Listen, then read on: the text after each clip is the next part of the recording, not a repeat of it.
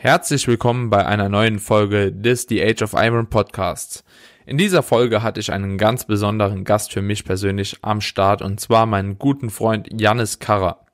Jannis ist ein Medizinstudent beziehungsweise jetzt sogar schon fertig mit seinem Studium und ist zudem Natural Bodybuilding Pro. Er hatte 2017 es geschafft, die Natural Bodybuilding Pro Card bei der WMBF zu ergattern, indem er die Schweizer Meisterschaft damals gewonnen hatte. Und heute haben wir uns zusammengetan und philosophieren beide so ein bisschen über die Erfahrungen, die wir in der letzten Zeit gemacht haben, über unser Training, über verschiedene Herangehensweise, wie wir gewisse Intensitätstechniken programmen, wie wir Diäten angehen, was wir euch empfehlen für die Zukunft und wie ihr eventuell aus unseren Fehlern sogar lernen könnt.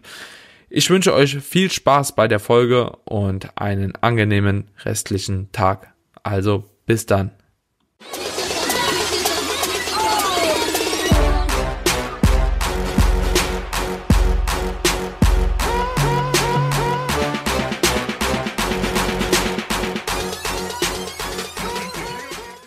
Herzlich willkommen zu einer neuen Episode von The Age of Iron. Heute habe ich für mich nochmal einen ganz besonderen Gast hier mit am Start und zwar den Jannis Karrer. Jannis war schon einer der ersten Gäste, glaube ich sogar, also war auf jeden Fall schon mal hier auf dem Podcast mit am Start. Damals haben wir über, ja, Blutbilder, glaube ich, gesprochen und die Folge kam meines Erachtens nach auch extrem gut an. Dementsprechend habe ich den Jannis hier noch einmal mit am Start und heute gibt's einen klassischen Random Talk für euch. Ja. nee, wir sprechen so ein bisschen über Jannis seine Entwicklung, meine Entwicklung, unsere Vorhaben im Bodybuilding und ja, das ein oder andere Thema wird nebenbei auf jeden Fall auch noch aufgegriffen. Und ja, Janis, ich freue mich, dass du heute hier mit am Start bist, mein Lieber. Yes, danke dir. Was ging in der letzten Zeit, seit wir uns gehört haben? Also safe schon ein halbes Jahr, Jahr zurück. Ja, viel, viel, viel. wow, was war denn im letzten halben Jahr alles jetzt so? Also eigentlich hauptsächlich der größte Punkt war eigentlich mein Staatsexamen, meine Abschlussprüfung des Medizinstudiums. Gut, gut gelaufen, die Prüfungen, habe ich jetzt aber noch kein Resultat bekommen. Gehe mal davon aus, dass ich bestanden habe, aber ja, ich freue mich erst, wenn ich es wirklich schwarz auf weiß ja. habe. Ne? Und ja, es war halt monatelange, eine monatelange Lernphase, hatte ich noch nie. Normalerweise dort Lernphasen bei mir so um die so etwa um einen Monat rum. Mhm. Und das Dumme war halt, dass ich mit der Einstellung und mit, mit der, ja, soll ich sagen, mit der Strategie von einer einmonatigen Lernphase das Ganze rangegangen bin, sprich sieben Tage die Woche den ganzen Tag. Und dann, ja, wurde gegen Schluss dann ziemlich harzig, weil ich mich halt schon am Anfang schon das ganze Pulver verschossen habe. Habe mich dann aber irgendwie über die Ziellinie gerettet und denke, es ist gut gelaufen schlussendlich. Also von dem her, ja, ja. Aber es war schon ziemlich hart. Und was auch noch da, grad, ich kann gut einsteigen zum Thema Bodybuilding hier. Weil das Interessante war, ich habe dann auch ja trainiert, oder? Hm. Und klar, ich habe dann zum Teil mal einen Rest Day mehr gemacht oder so und dann ein bisschen früher gedeloadet. Teils, weil ich einfach so im Arsch war. Aber das Ding war, ich habe dann halt ja, normal gegessen, so, was hatte ich etwa? So um die 4000, 4100 Kalorien hatte ich hm. drin. Und mein Gewicht ging hoch. So. Ja. Schön langsam hoch. Beziehungsweise nicht so langsam. Obwohl du Need-Bewegung war gleich. War ein bisschen weniger. Hab's versucht, aber ein bisschen hochzuhalten. Aber die Kalorien aber, war gleich zu vorher. Ja, genau gleich, ja. Hm. Das Gewicht ging hoch, schneller als ich eigentlich wollte. Es war eh komisch, weil ich habe nichts an den Kalorien geändert und auch ja, auch an der Aktivität hat sich jetzt nicht so viel geändert dahingehend, weil ich halt schon irgendwie im April, März begonnen habe zu lernen mhm. auf die Prüfung. Und das Gewicht ging dann erst ab so Juni, Juli ging es dann richtig hoch. Ja. Und jedenfalls nach der Prüfung, so in einer Woche, droppte mein Gewicht einfach um drei Kilo. also stabil. Die komplette Zunahme über das letzte halbe Jahr etwa, also ungefähr drei Kilo. Und gehalten? Also ich hatte einfach wirklich ganz ein Maintenance wahrscheinlich. Und du hast es gehalten jetzt, das Gewicht danach? Also minus die ja. drei Kilo? ja. Geil. Also im Endeffekt, Alter, es war einfach nur Stress. Es war einfach nur Wasser durch den Stress. Hm. Krass. Wirklich, nach, nach, der Prüfung wirklich so ein Drop einfach nach unten, straight, bam. Hm. Und es gilt einfach, es, es, es schaut wirklich lustig aus, die, ähm, der Gewichtsverlauf, so die Grafik, so. Also so extrem habe ich glaube ich auch noch nie erlebt. Wo, Ja. wo mir das immer aufgefallen ist, ist zum Beispiel so, wenn ich im Urlaub irgendwo auch mit Langstreckenflügen war. So wenn ich in Amerika war oder so und danach zurückkam, ich war erstmal safe zwei Kilo schwerer, so am Tag danach. Ja. Und dann innerhalb von der Woche ist es auch um zwei, zweieinhalb, drei Kilo immer gefallen und das hat sich dann auch wieder gehalten irgendwie. Mhm. Das war auch ein bisschen komisch, aber das ist ja so ähnlich auch. Ich kenne es von der Wettkampf, dass wenn du viel Stress hast, etc., auch wenn das Defizit zu hoch ist oder so, dass das Gewicht einfach nicht runtergeht, Mhm. obwohl du dir sicher bist, dass du ein Defizit hast. Mhm. Also weißt du. Und dann plötzlich, wenn du ein bisschen entspannt bist, droppt es einfach runter. Hm. Aber eben, long story short, habe einfach ein paar Monate im Aufbau verbracht, der schlussendlich eine Maintenance war und nicht, weil ich irgendwie so vorsichtig rangegangen bin mit den Kalorien, sondern einfach, weil der Gewichtsverlauf nach oben ging, Hm. aber das einfach nur Wasser durch Stress war. Weil ja, danach war das Gewicht wirklich dann, ja, ich war so um die, zwischen, ja, um die 94 oder so zuvor und dann gegen, gegen Prüfungsende war ich dann bei 97 irgendwas, Hm. also etwa so drei Kilo hö- höher.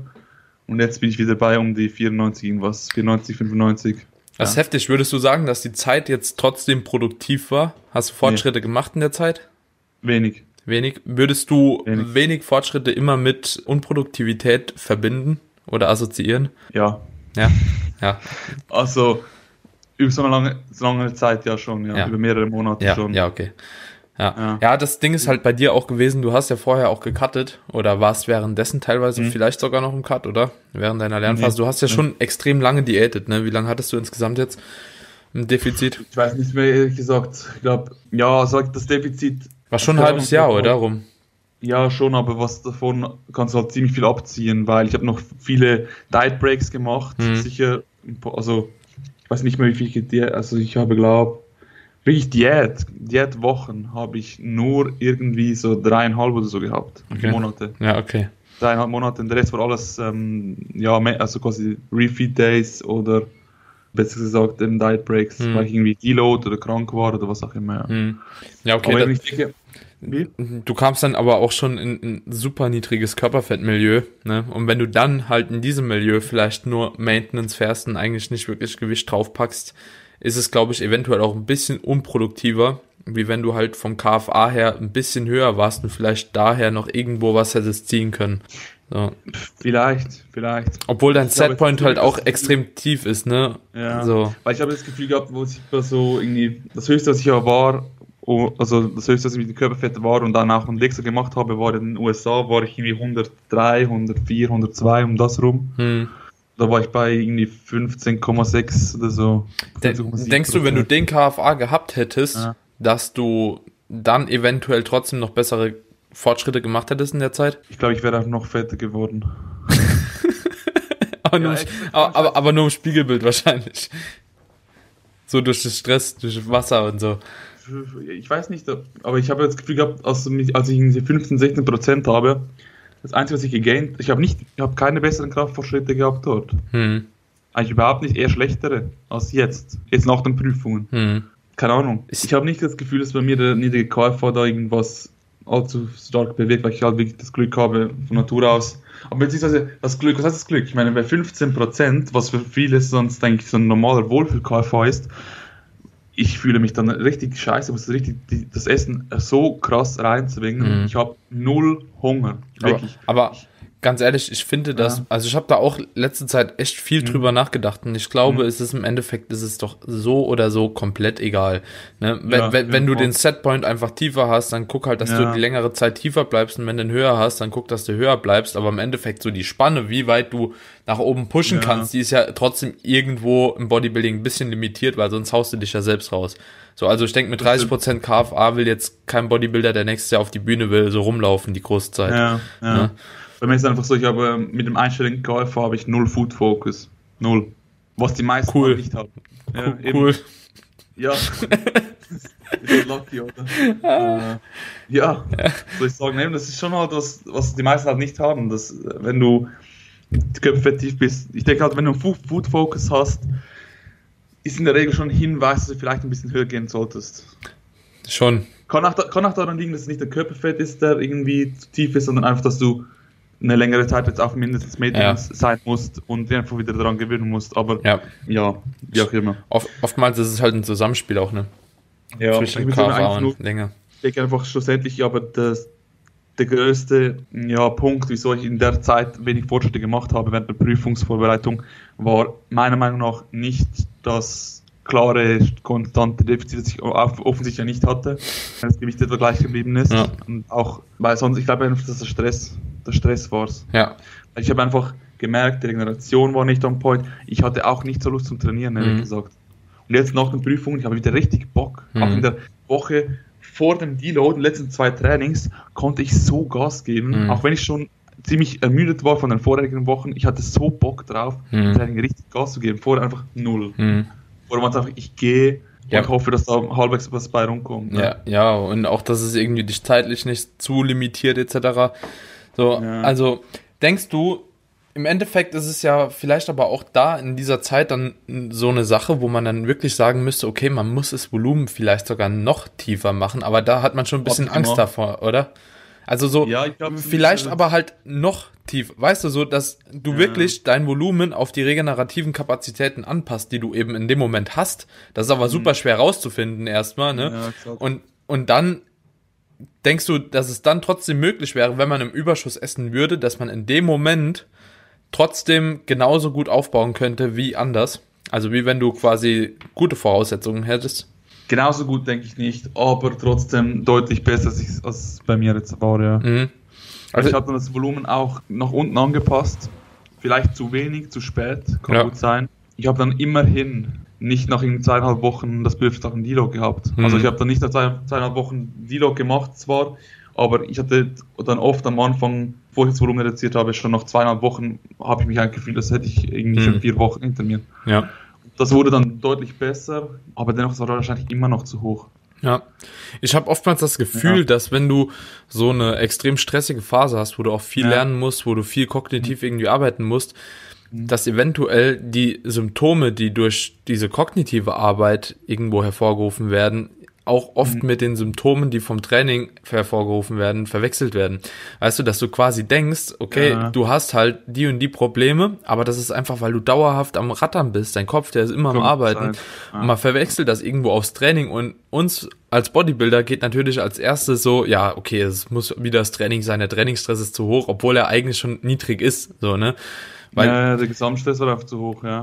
Ich glaube, das ist halt oftmals der Fehler und da muss man eventuell auch ab und zu irgendwo an der anderen Schraube erstmal drehen, bevor man dann Ja. auch aufs Training geht. Wenn man da schon sowieso alle Anpassungen getroffen hat, ne?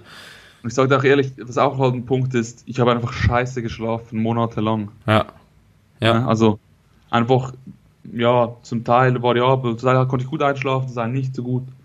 Aber ich habe halt zum Teil früher Wochen, dann halt wieder nicht mehr, dann wieder, also was ich immer hatte, ich habe nicht mehr durchgeschlafen, Hm. monatelang. Ja. bin mehrfach pro Nacht erwacht, jede verdammte Nacht. Ja. Und es war schon.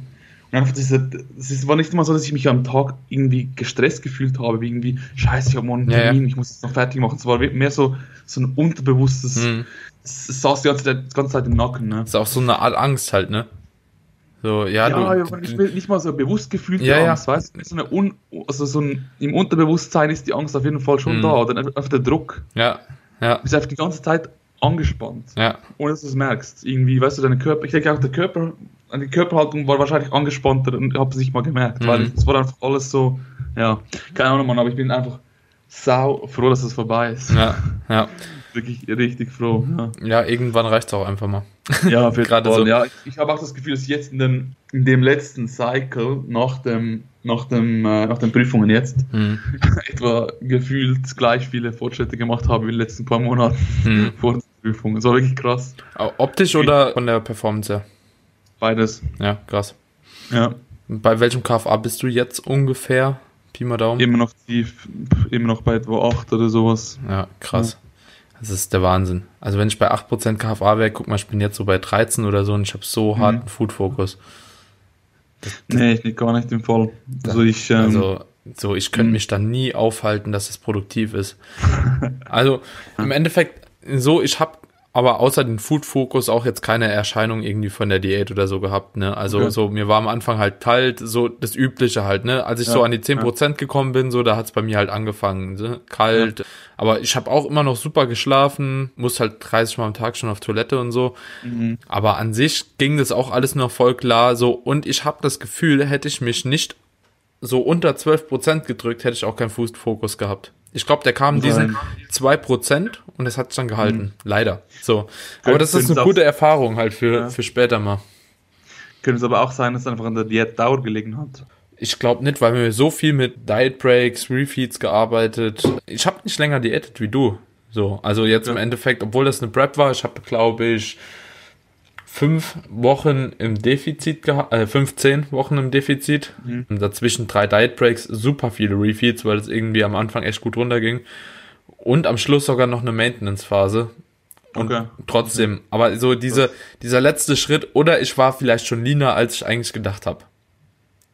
Das Kann gut sein. Das kann auch sein halt, ne, weil ich hatte auch eigentlich schon überall ziemlich viel Streifen gehabt und so, ne. Also auf dem Bild hat es für mich jetzt schon eher noch so etwas knapp unter, unter 10% ausgesehen, hätte ich Ja, gesagt. ja, so Bei dir. in die Richtung. Aber ja, denke schon. Ja.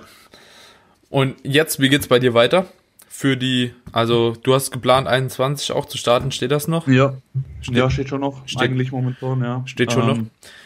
Was für Wettkämpfe hast du geplant so? Hast du schon eine Grundstruktur dir oder Grundüberlegung gemacht? Jetzt auch gerade hinsichtlich von der Pandemiesituation, dass einfach halt dieses Jahr halt viel ausgefallen ist und so. Ja, das Ding ist halt ist zweierlei. Also zum einen, ich habe da schon was mal geplant, grundsätzlich. Darauf kann ich gleich Bezug nehmen. Ja. Aber was so momentan ist, wenn du mich fragst, so, ist es noch, steht das noch, ist es noch geplant? So, ja, ist es. Aber wenn du mich jetzt fragen würde, wenn, mich, wenn ich mich jetzt entscheiden müsste, möchte ich Wettkämpfe machen, nächstes Jahr, würde ich sagen, nee. Würde ich sagen, ich möchte auch nie mehr. Ich, ich möchte auch- gerade auch nicht.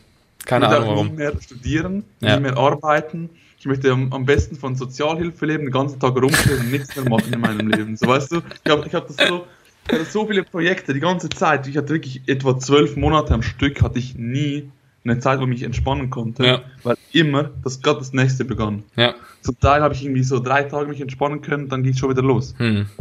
Ja, und wenn du crazy. halt zwölf Monate Dauer, unter Dauerdruck bist, du hast irgendwann brauchst du einfach so eine Phase, auch jetzt momentan, auch, auch Termine. Hm. Ich, ich krieg's kaum auf die Reihe, Termine. Ich- Es sträubt sich in mir alles, irgendwie so Termine zu vereinbaren. Ich Mhm. möchte, muss einfach mal ein bisschen jetzt wiederholen, aber ich, ich weiß, dass es genau einfach ein paar Wochen bis vielleicht ein, zwei Monate geht. Und dann werde ich schon wieder Bock haben auf neue Projekte. Ich kenne das. Das ist Mhm. immer so. Mhm. Du musst halt, wenn du dich lange Zeit halt mit viel Disziplin und Willenskraft, Ja, schon. Es raubt einfach unheimlich viel was- Energie. ja, du brauchst dann auch, auch, eine Phase, wo, dich, du, wo du ein bisschen das Ganze kompensierst. Ne? Hm. Ja, aber jetzt zum, zu den Plänen eigentlich, also was ich machen möchte, ist sowieso die WM, das ist klar. Ja. Also die WNBF, WM bei den Pros möchte ich auf jeden Fall machen. Und das ist meistens oder immer, glaube ich, der letzte Wettkampf der Saison. Also Äh, dieses Jahr war der ja ultra spät angesetzt, ne? 24.11. Der wurde aber gecancelt, ne? Genau, ja. Aber das ist immer so gegen Ende November meistens, ja. Ja, ich So glaube, Mitte, das, weil die, weil die WMBF einfach größer aufgestellt ist wie die meisten anderen Verbände und halt viel, viel vorher ist, oder? Ja, ich glaub, also das Ding ist halt, du musst um dich für, also wenn du ein Pro bist und dich für die WM qualifizieren möchtest, ist die Qualifikation einfach, dass du einen Wettkampf vorhin gemacht haben musst Hm. bei den Pros. Ja. Egal welche Platzierung, du kannst, letzt, kannst letzter werden, aber wenn du einen Pro-Wettkampf vorher gemacht hast, bist du qualifiziert für die WM. Ich Okay. glaube, das ist der Grund, warum die WM wahrscheinlich am Schluss ist wie bei Mr. Olympia. Muss sich auch dafür qualifizieren und deswegen ist sie die letzte, der letzte Wettkampf fast im Jahr Ah. oder einer der letzten. Also wenn ja. du quasi bei der WMBF starten wollen würdest, müsstest du vorher sowieso noch einen Pro-Wettkampf machen, um dich dafür Genau. zu qualifizieren. Genau, egal welche, egal Mhm. wo, egal Platzierung, einfach du musst einen gemacht haben. Okay. So, Ja. so wie ich es im Kopf habe. ähm, Ja. Wenn es sich geändert hat inzwischen oder ich es irgendwie komplett falsch im Kopf habe, kann auch sein, aber ich denke nicht. Hättest du Ähm. damals, als du den Gesamtsieg bei der Schweizer Meisterschaft gemacht hast, direkt als Pro trotzdem starten können? Ja, hätte ich können, ja. Das ist dann immer so eine Sonderregelung. Nee, weil, weil, weil du warst ja da kein Pro, ne? Also so, da warst du ja noch kein Pro, du hast ja da die Pro-Card erst geholt, weißt du, wie ich meine? aha, ja, danach hätte ich ja gleich als Pro starten können, nach dem Sieg, ja. Ja, ja, okay. Und das ist auch immer so eine Sache, das ist auch so ein bisschen undurchsichtig, finde ich, bei den ganzen Verbänden. Ja, ja. Ähm, bei der DFAC ist es sogar so, habe ich jetzt Mhm. rausgefunden. Ich meine, das steht sogar auf ihrer Website. Wenn du ein Pro in einem anderen Verband bist und du bei Ja. denen die Pro-Card dann beantragst, indem du denen die, Ja. die Pro-Card halt zuschickst, so, Dann kriegst du sogar für die Defect eine Zulassung, egal welche Pro-Verband du bist. Also so Okay. quasi, ob du jetzt WMBF machst oder PNBA oder so, du darfst Ja. trotzdem auf der Defect World starten. Das finde ich echt geil. Okay. Crazy. Weil das eigentlich so eine, eine coole Sache ist, weil ich finde, das ist immer so ein bisschen problematisch, dass es halt drei Weltverbände irgendwo gibt, vielleicht sogar vier, ne? Und dass überall halt gute Leute starten. In dem einen Verband startet der Doug Miller so, in dem anderen startet der Siobhan Cunningham und in dem anderen startet irgendwie, keine Ahnung, Niam Babaka. Babaka. So, und dann hast du halt, ja, vier übelst starke Pros, so, aber die alle irgendwo anders Ja. Weltmeister sind. Und Schade. eigentlich, wenn jeder sich so committen würde und sagen würde, okay, komm, wir starten trotzdem bei der DFEC, so, dann könnte es echt mal zu so einem geilen Wettkampf kommen, aber das wird's halt nie, weil die DFEC halt viel kleiner ist. so. Ja, ich denke, langfristig wäre es schon wahrscheinlich schon sinnvoll, wenn es wirklich ein Verband dann das Ganze übernehmen würde, ein bisschen, weißt du. Ja, Wie so die IFBB. Also, Ja. man kann von der IFBB halten, was man möchte, aber es sind einfach so halt die besten starten auch bei der IFBB in der Regel, ne? ja. Ja, Also auf der Verband, die besten findest du dort und die, die, die ähm, competen alle gegeneinander, das ist eben geil. Also, obwohl es da jetzt ja auch schon so, auch, so dumm gemacht wurde mit der NPC und IFBB jetzt, ne? ja, So, ja. Also das ist ja genauso ein Schwachsinn eigentlich. Ja, ist einfach, ja, ist einfach nicht, nicht förderlich irgendwie, denke ich. Weil ich möchte gegen die Besten der Welt antreten, nicht irgendwie gegen einen Teil der Besten Ja. der Welt. Ja, Sonst, also so, das ist auch irgendwie ein unbefriedigendes Gefühl, glaube ich, wenn du sagst, du bist Weltmeister und weißt, du Mhm. hast eigentlich noch so drei Leute, die du safe hättest schlagen müssen, so dass du dich wirklich so Ja, fühlen kannst, ja. wie in dem Moment der Beste halt, ne? weil du bist ein, du bist ein, wie, du bist ein Weltmeister, Natural Bodybuilding Weltmeister bei den Pros, bei der WMBF. Ja, Weißt du, ja, ja, ja, so. Ja, nicht, nicht so overall. ja. ne? Ich sag Das mal so, wenn du Miss, Mr. Schade. Olympia gewinnst, halt, ne, also Ja. so IFBB Ja, Mr. genau, Olympia, genau, ja. so dann bist du halt, offiziell, passt schon so, ne? Bist offiziell der Boss, ja. Ja, ob, ob das jetzt NPC ist oder IFBB, wie du da hochgekommen bist, das ist scheißegal, Ja. weil wenn du da startest, dann startest du da. So, fertig. So. So, und das kennt auch So. jeder und das passt schon. so, Genau, aber- wenn, du, wenn du Mr. O gewinnst, bist du einfach auf, auf dem, ja, auf dem Olymp, ne? ja. Hast du dir mal So. vorgestellt, so bei IFBB zu starten oder NPC? Nee, nie. Reizt dich auch gar nicht. Nur, nur, Also auch so Neddy Classic Physik? Ja, wenn die nicht Nelly sind, meine Konkurrenten gegen mich gewinnen. Ja, die werden Nein, wahrscheinlich nicht Neddy sein, aber Eben, habe ich keinen Bock drauf, Alter. ich, Null. ich glaube, ich gebe mir das. Nee. Also ich glaube, ich würde gerne die Dennis James Classic mal mitmachen. Okay. So, vielleicht als Probewettkampf oder so. Also ich würde nie mal einen Fokus drauf setzen, aber so allein von dem von dem Bühnenauftritt und so ist das halt schon eine andere Liga wie so die Netty-Wettkämpfe, ne? Also so dieses Gesamtbild, so das ganze Publikum, da können das Frankfurt, Meinst weißt du, das sind ja safe, safe. Wirklich, also wirklich und ich glaube auch, dass die Dennis James Classic einer der besten NPC-Wettkämpfe überhaupt ist, ne? Ich war halt nur der einzige IFBB-Wettkampf, den ich je geschaut habe. Zweimal aber, glaube Nee, nicht der einzige. Schweizer Meisterschaft habe ich, glaube zweimal gesehen, IFBB. Und noch irgendwie so eine anderen, einen anderen Wettkampf, wo du dich qualifizieren konntest für die Schweizer Meisterschaft IFBB. Hm. Und ich fand jetzt den Unterschied auf der, von der Schweizer Meisterschaft, der war da. Wie heißt wie ist der andere Wettkampf? Ich weiß nicht, wie der hieß, aber der war nicht, überhaupt nicht größer als jetzt Mhm. SNBF oder so. Also, Eher kleiner, würde ich aber sagen. die oder? Dennis James Ja, Classic, so diesen Frankfurt in der Jahrhunderthalle, das ist schon Kann sein, ja. Kann gut ist, sein. ist schon riesig. Ne? Ja. Also so, da sind ja auch super viele internationale Starter. Der Patrick Mhm. war auch da, der hat auch gesagt, das ist halt richtig geil von allgemein, ne? die Aufmachung mit Lichter, mit Plätze, mit Zuschauer und so weiter und so fort. ja. Das ist schon was Geiles. Vor allem hast du dann auch nochmal national so einen Wettkampf, wo auch vielleicht ein paar Leute hinkommen können mal. ja. So, was du halt international halt nie hast, wirklich. Nee, also ehrlich gesagt, ich habe überhaupt keine ja, Intention bei der IFB zu starten, einfach aus dem Grund, weil wenn ich jetzt nur Zweiter werde oder so, nur, Hast ja nichts zu verlieren halt.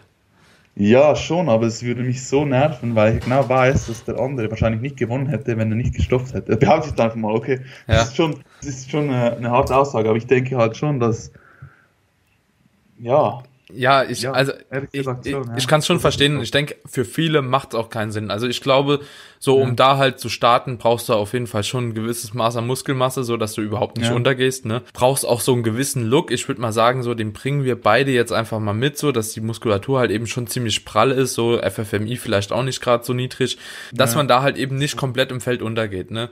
Also so, Nee, ich denke, du musst schon auf einer deutschen Meisterschaft oder Schweizer Meisterschaft schon mal gut platziert sein, so dass du da halt eben überhaupt auch mitspielen kannst, ohne ja komplett halt abrasiert zu werden. Und das ist, ja, das wäre dann auch nicht so Sinn und Zweck, aber ich glaube, man könnte ja, das halt schon mal machen. Dann, hab, davon habe ich irgendwie, für mich persönlich, mich reißt es halt auch nicht, weil schlussendlich dann gehst du halt nicht unter. Okay, wow. Ja, aber es ist ja auch nicht dein Hauptwettkampf, dann, oder? Also heißt, du hast wahrscheinlich, wahrscheinlich gewinnst du nicht. Hm. Ja, ja, das ist also, schon wahrscheinlich. Genau.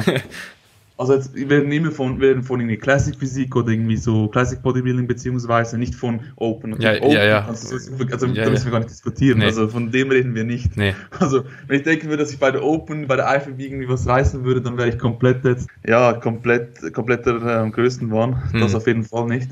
Aber auch bei der Classic Physik oder so, wahrscheinlich würde ich nicht gewinnen. Dann denke ich mir dann so, okay, du kannst dich quasi dann auch mit den anderen vergleichen. Mit wem vergleichst du dich? Mit Leuten, die nicht die gleichen Voraussetzungen haben wie du. Hm. Ja. Und darauf habe ich irgendwie keinen Bock. Ich möchte mich mit den, äh, mit den WNBF Pros vergleichen. Die haben die gleichen Voraussetzungen wie ich. Ich möchte mich mit den besten Naturals messen, mhm. weil die halt ja, die gleichen Voraussetzungen haben. Ne? Ja. ja. Bei der IFBB, ja. Ja, ja ich, ich, ich kann das schon verstehen, obwohl ich das halt eben auch so ein bisschen problematisch finde, wenn das international wird, so bei WMBF, bei PNBA etc., weil du einfach, also man hat's ja gesehen, so auf dem Wettkampf, als da Mr. O mit Patrick war, Mhm. Die haben halt andere Voraussetzungen. Weißt du, wenn Deutschland das einzigste Land ist, wo das Offseason getestet wird, ja, ist schon scheiße. Ja. also muss man einfach schon ja. so sagen. Und dann werden halt eben da auch noch ein paar rausgezogen, die halt voll on sind und sowas kommt halt super selten irgendwie auf einer deutschen Meisterschaft oder so mal vor. Und du guckst dir die Leute an und du siehst halt eben teilweise schon so eine Gynno, du siehst halt eben teilweise echt so Schulterköpfe und obere Brust mhm. und so, sieht schon so, dezent verdächtig aus, Hautbild ist vielleicht ja. auch nicht so geil und da frage ich mich halt eben auch so, was ist das, also so, ist es trotzdem auch da das Ziel, Weltmeister zu werden, wenn man halt eben weiß, okay, da sind halt eben wahrscheinlich einige echt am Start, so die halt trotzdem voll on sind. So, ne? Und du kannst das halt eben genauso wenig kontrollieren.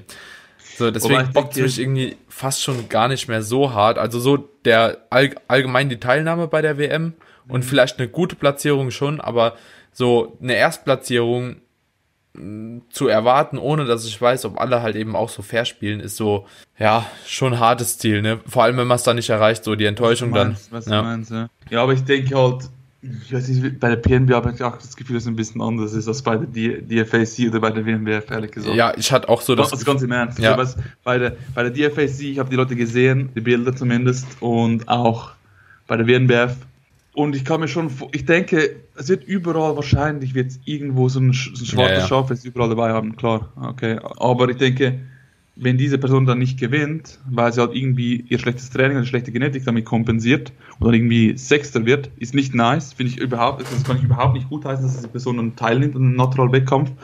Aber ja, dann wird halt irgendeiner halt trotzdem irgendwas mal genommen haben. Aber du kannst nicht Hardcore voll on sein und mm. 99,99% sind Hardcore auf allem, was die Apotheke zu bieten hat. Ja. Weil das ist ein, dann kann ich mich nicht mehr vergleichen, weißt du. Mm. Ich denke einfach, schlussendlich äh, muss man das vielleicht auch ein bisschen pragmatisch sehen, dass man halt sagt, okay, bei der bei Natural Verbänden hast du halt die größte Wahrscheinlichkeit, dass der größte Teil Natural auch ist. Hm. Ja.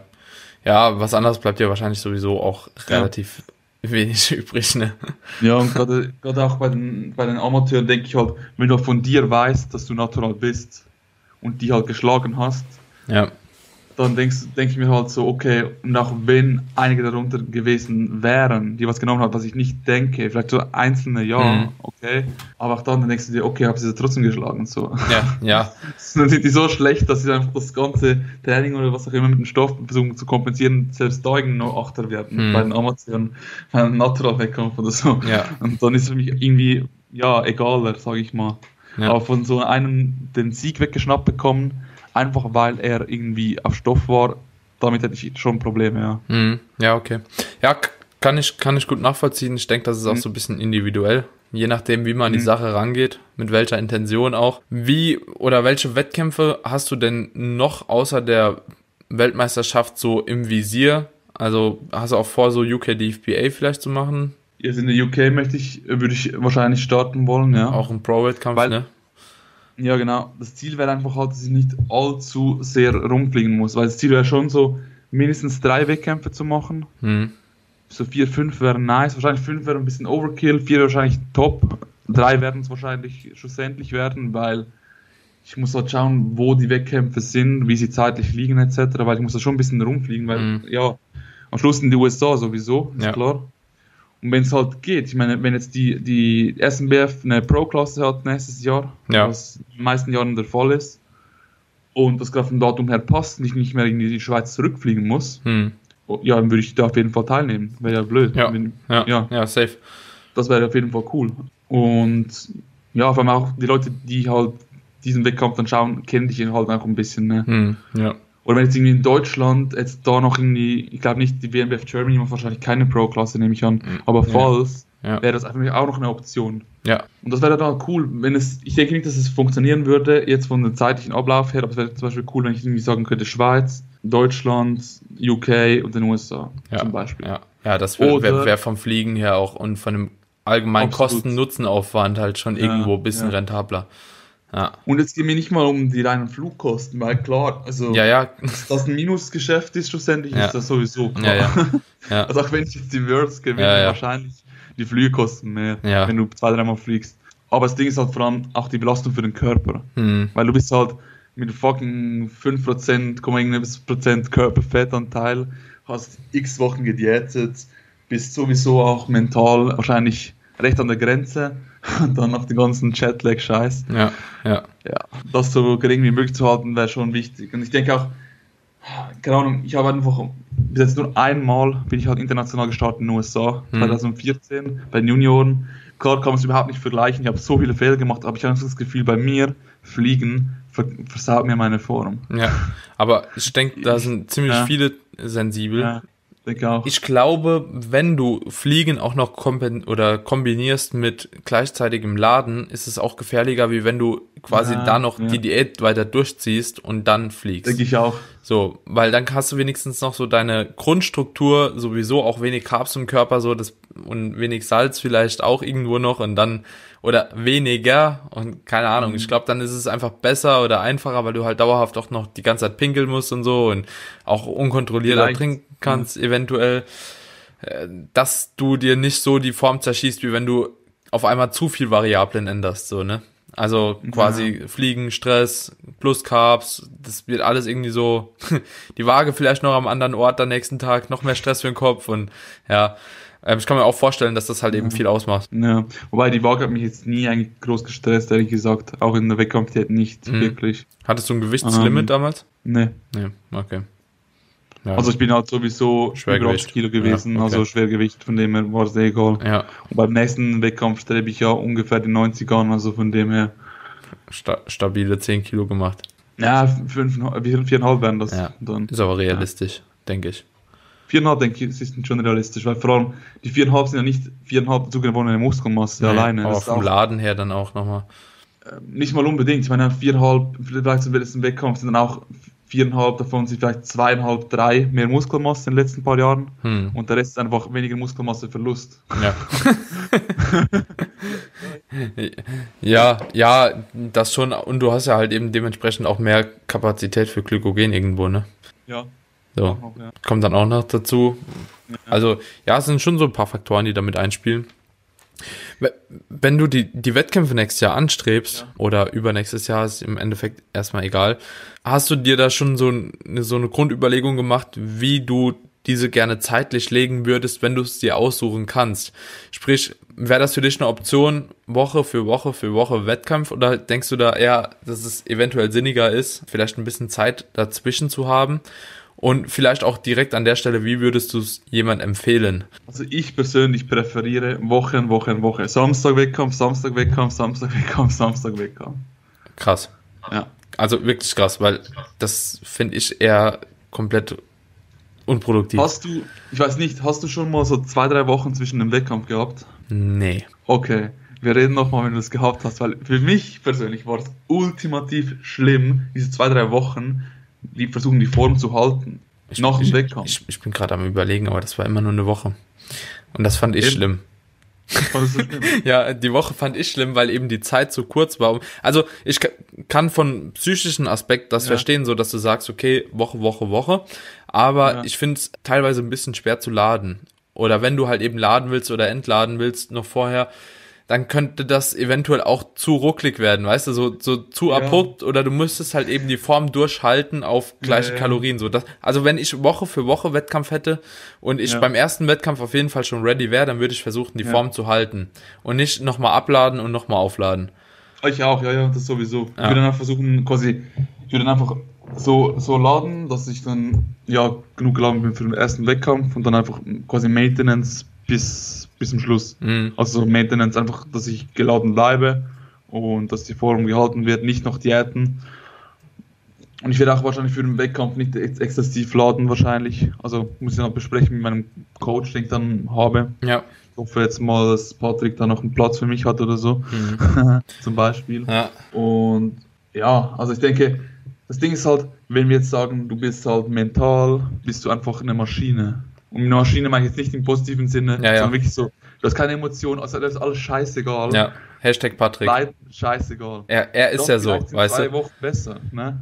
So, ja, weil, weil bei Patrick, da habe ich auch gemerkt, so zum Beispiel bei der Form zwischen dem Mr. Universe zum Olympia, die Zeit war zu kurz, um nochmal entladen und zu laden. So, ne? Entweder die Zeit war zu kurz, da war auch viel zu viel Stress mit verbunden, weil von dem einen Ja. Ort zu dem anderen fliegen und fahren und Auto mieten und Unterkunft finden und irgendwie noch gucken, dass das Training da gebacken bekommst Ja. und dann hast du noch so ein paar Leute um dich rum, die halt vielleicht auch halt einkaufen müssen. Also so, das- und wenn du dann eben nicht so on point bist schon, ne? Und schon so ein paar Bedenken hast und dann nochmal irgendwie ein bisschen was rauszukitzeln, ist halt super schwer. Und ich glaube, da ist für viele, gerade so für Anfänger, eventuell sogar Ja. zwei Wochen Zeitspanne so ein bisschen besser zu kompensieren. Wenn du die Erfahrung Ja. hast, wie es ist, nach ein paar Wettkämpfen das schon mal durchgemacht zu haben, dann glaube ich, ist es einfacher. Aber ich denke, wenn du wirklich noch Anfänger bist, brauchst du eventuell die Zeit, um das nochmal gut zu machen, ne? Weil viele halt eben auch hingehen, Kann so sein, random ja. und nach dem Wettkampf dann erstmal was essen gehen und so und so Sachen, die man halt eigentlich nicht machen sollte halt, ne? Eben. Aber das kannst du eben dann streichen Ja. dafür, ja. Ja. Und ich glaube, es ist halt auch einfacher, wenn du, also ich, ich weiß nicht, ich habe es noch nie so gehabt, aber ich stelle es mir vielleicht einfacher vor, wenn du am Wettkampf dir danach auch nicht wirklich was gönnst, groß, Hm. vielleicht ein bisschen, aber nicht so, Keine Pizza und so Salz Nee, wo, mit so Übermengen und äh, wo Nee, du es gar nicht so kalkulieren kannst. genau, einfach weil dann, dann gerätst du halt so ein, ja, die Gefahr, Teufelskreislauf. dass du in so ein Binge, Binge rein, ja, Binge Ja. Dann reinkommst, dass du einfach nicht mehr aufhören kannst zu essen. Ja. und dann wieder hardcore runter musst für ein paar Tage und dann wieder da noch Muskelmasse verlierst und leidest und was auch immer, dann wieder ladest und dann ist die Chance durch den Stress, dass die Form dann nicht mehr so gut ist, dann einfach groß. Ich denke, wenn du halt wirklich Woche zu Woche hast, kann, ist es vielleicht für dich einfacher zu sagen, hey, scheiße, ich kann jetzt nicht einfach noch irgendwie morgen zur Feier des ersten Wettkampfs da irgendwie in einem Restaurant voll reinhauen. Ja. Muss einfach on point bleiben, weil nächsten Samstag in fucking sechs Tagen muss ich wieder on point sein. Mhm. Ne? Ja. beziehungsweise fünf Tage dazwischen, also Sonntag, Montag, Dienstag, Mittwoch, Donnerstag, Freitag, sechs Ja. Tage. Ja. Könntest du Ja. dir vorstellen, dass es eventuell leichter wäre, wenn du dann, also sagen wir mal, du kommst jetzt in der Ja. nächsten Saison in die Situation, aber hast vielleicht zu der Zeit dann auch einen Coach, so der dir 100% sagt jeden Tag, was du machen sollst, dass es Ja. dann vielleicht leichter ist, die Zeit durchzustehen, wie wenn du es alleine machst. So. Ich denke schon. Ja, also ich glaube auch, dass das viel ausmacht, ja. so dass du Ja. dem gegenüber halt auch verpflichtet bist, das einzuhalten. So. Ja, Ja. ja. Habe ich jetzt auch in der Diät öfter gemerkt. Also Ja. ich wäre vielleicht des Öfteren auswärts essen gegangen, wenn ich selbst gemacht Ja. hätte. Aber so, da Freddy immer drüber gucken musste, da habe ich eigentlich immer zu Hause gegessen, so alles, ne? Und versucht auch so gut es geht, irgendwie das Ganze Mhm. zu machen und hat mich, glaube ich, auch am, ja, den einen oder anderen Zeitpunkt der Diät, glaube ich, auch schon vor einem, ja, geplanten eigentlichen Lowest In dann das normal nochmal irgendwie zwei Kilo schwerer gewesen wäre, so gerettet. Also Mhm. hat die Diät schon ein bisschen einfacher gemacht. Ja, was mir halt auch ein groß, groß, großes Anliegen ist, dass ich nicht mehr so leide wie beim letzten Wettkampf. Ich finde das so verwunderlich bei dir. Ich Ja. finde das so verwunderlich, dass du bis 8% so easy runterkommst und dass bei dir dann so ein Schlag in die Fresse ist, sobald du da drunter gehst. Weißt du, was ich glaube, an was es liegt? Nee. Ganz ehrlich, nee. Ich hatte jetzt das letzte Mal rückblickend ein ganz klar zu hohes Defizit. Und wie viel hast du Ganz gemacht klar. am Schluss? Geplant oder was es dann wurde? Was dann wurde? Was es dann wurde, ist im Schnitt etwa 950. Ja. Also, ein, also mehr als 1% am Schluss noch. In, inklusive, ja, ja, etwa Mhm. 1, wie viel sind das? 1,2, 1,1 Prozent. Mhm. In der einen Woche hatte ich aus Versehen, weil ich Schritte erhöht habe und gleichzeitig die Kalorien gesenkt habe, aus Versehen ein rechnerisches Defizit von 1400. Hm. Ha- Hatte ich zwei Wochen vom Wettkampf. Ja, Ja, also hatte hat, hat, schön das, die Muskelmasse weggefressen, ja, mich mental und körperlich abgefuckt ja, und mich zum Bingen gebracht. Das Ja. hat's gebracht, Ja. sonst nichts. ja. Ich bin, ich bin überzeugt, wenn ich das Ganze viel milder angegangen wäre, mit einem viel tieferen Defizit, wirklich so ein Drittel davon oder so, oder Mhm. noch weniger, wäre ich muskulöser und noch ein bisschen Raptor gewesen. Bin ich wirklich überzeugt. Weil ich glaube nicht, dass das zusätzliche Defizit, das ich dann hatte, schlussendlich durch die irgendwie, ja, sagen wir so rund 600 bis 1000 Kalorien zu viel Defizit, Mhm. das, das hat nichts an der, an der Fettmasse, hätte nichts an der Fettmasse geändert, weil du kannst halt nur mit einer gewissen Geschwindigkeit Fett verlieren. Und wenn Mhm. du halt zu hart, zu hart darüber gehst, dann frisst es einfach deine Muskeln auf. Hm. Ja. Das habe ich auch dann gemerkt. Also auch laut DEXA war es dann genau auch so, dass ich, ich habe mehr Muskelmasse verloren, massiv mehr Muskelmasse verloren als Fett. Hm. Krass. Also ich habe von den, ich habe gestartet mit so 90, 91 Kilo. auf einer Skala von 1 bis 10, wie depressiv wird man, wenn man das dann im Nachhinein anschaut? Es geht so, ehrlich gesagt. es geht so. Der Muskelmasseverlust ist nicht mal das, das, das Ding, was mich mehr eigentlich dann daran geärgert hat, war eigentlich so der Gedanke, wie hart beschissen ich mich gefühlt habe für nichts. Für ja, ja. Kontraproduktiven Müll. Aber ich habe gedacht, Weißt- in der Diät musst du leiden.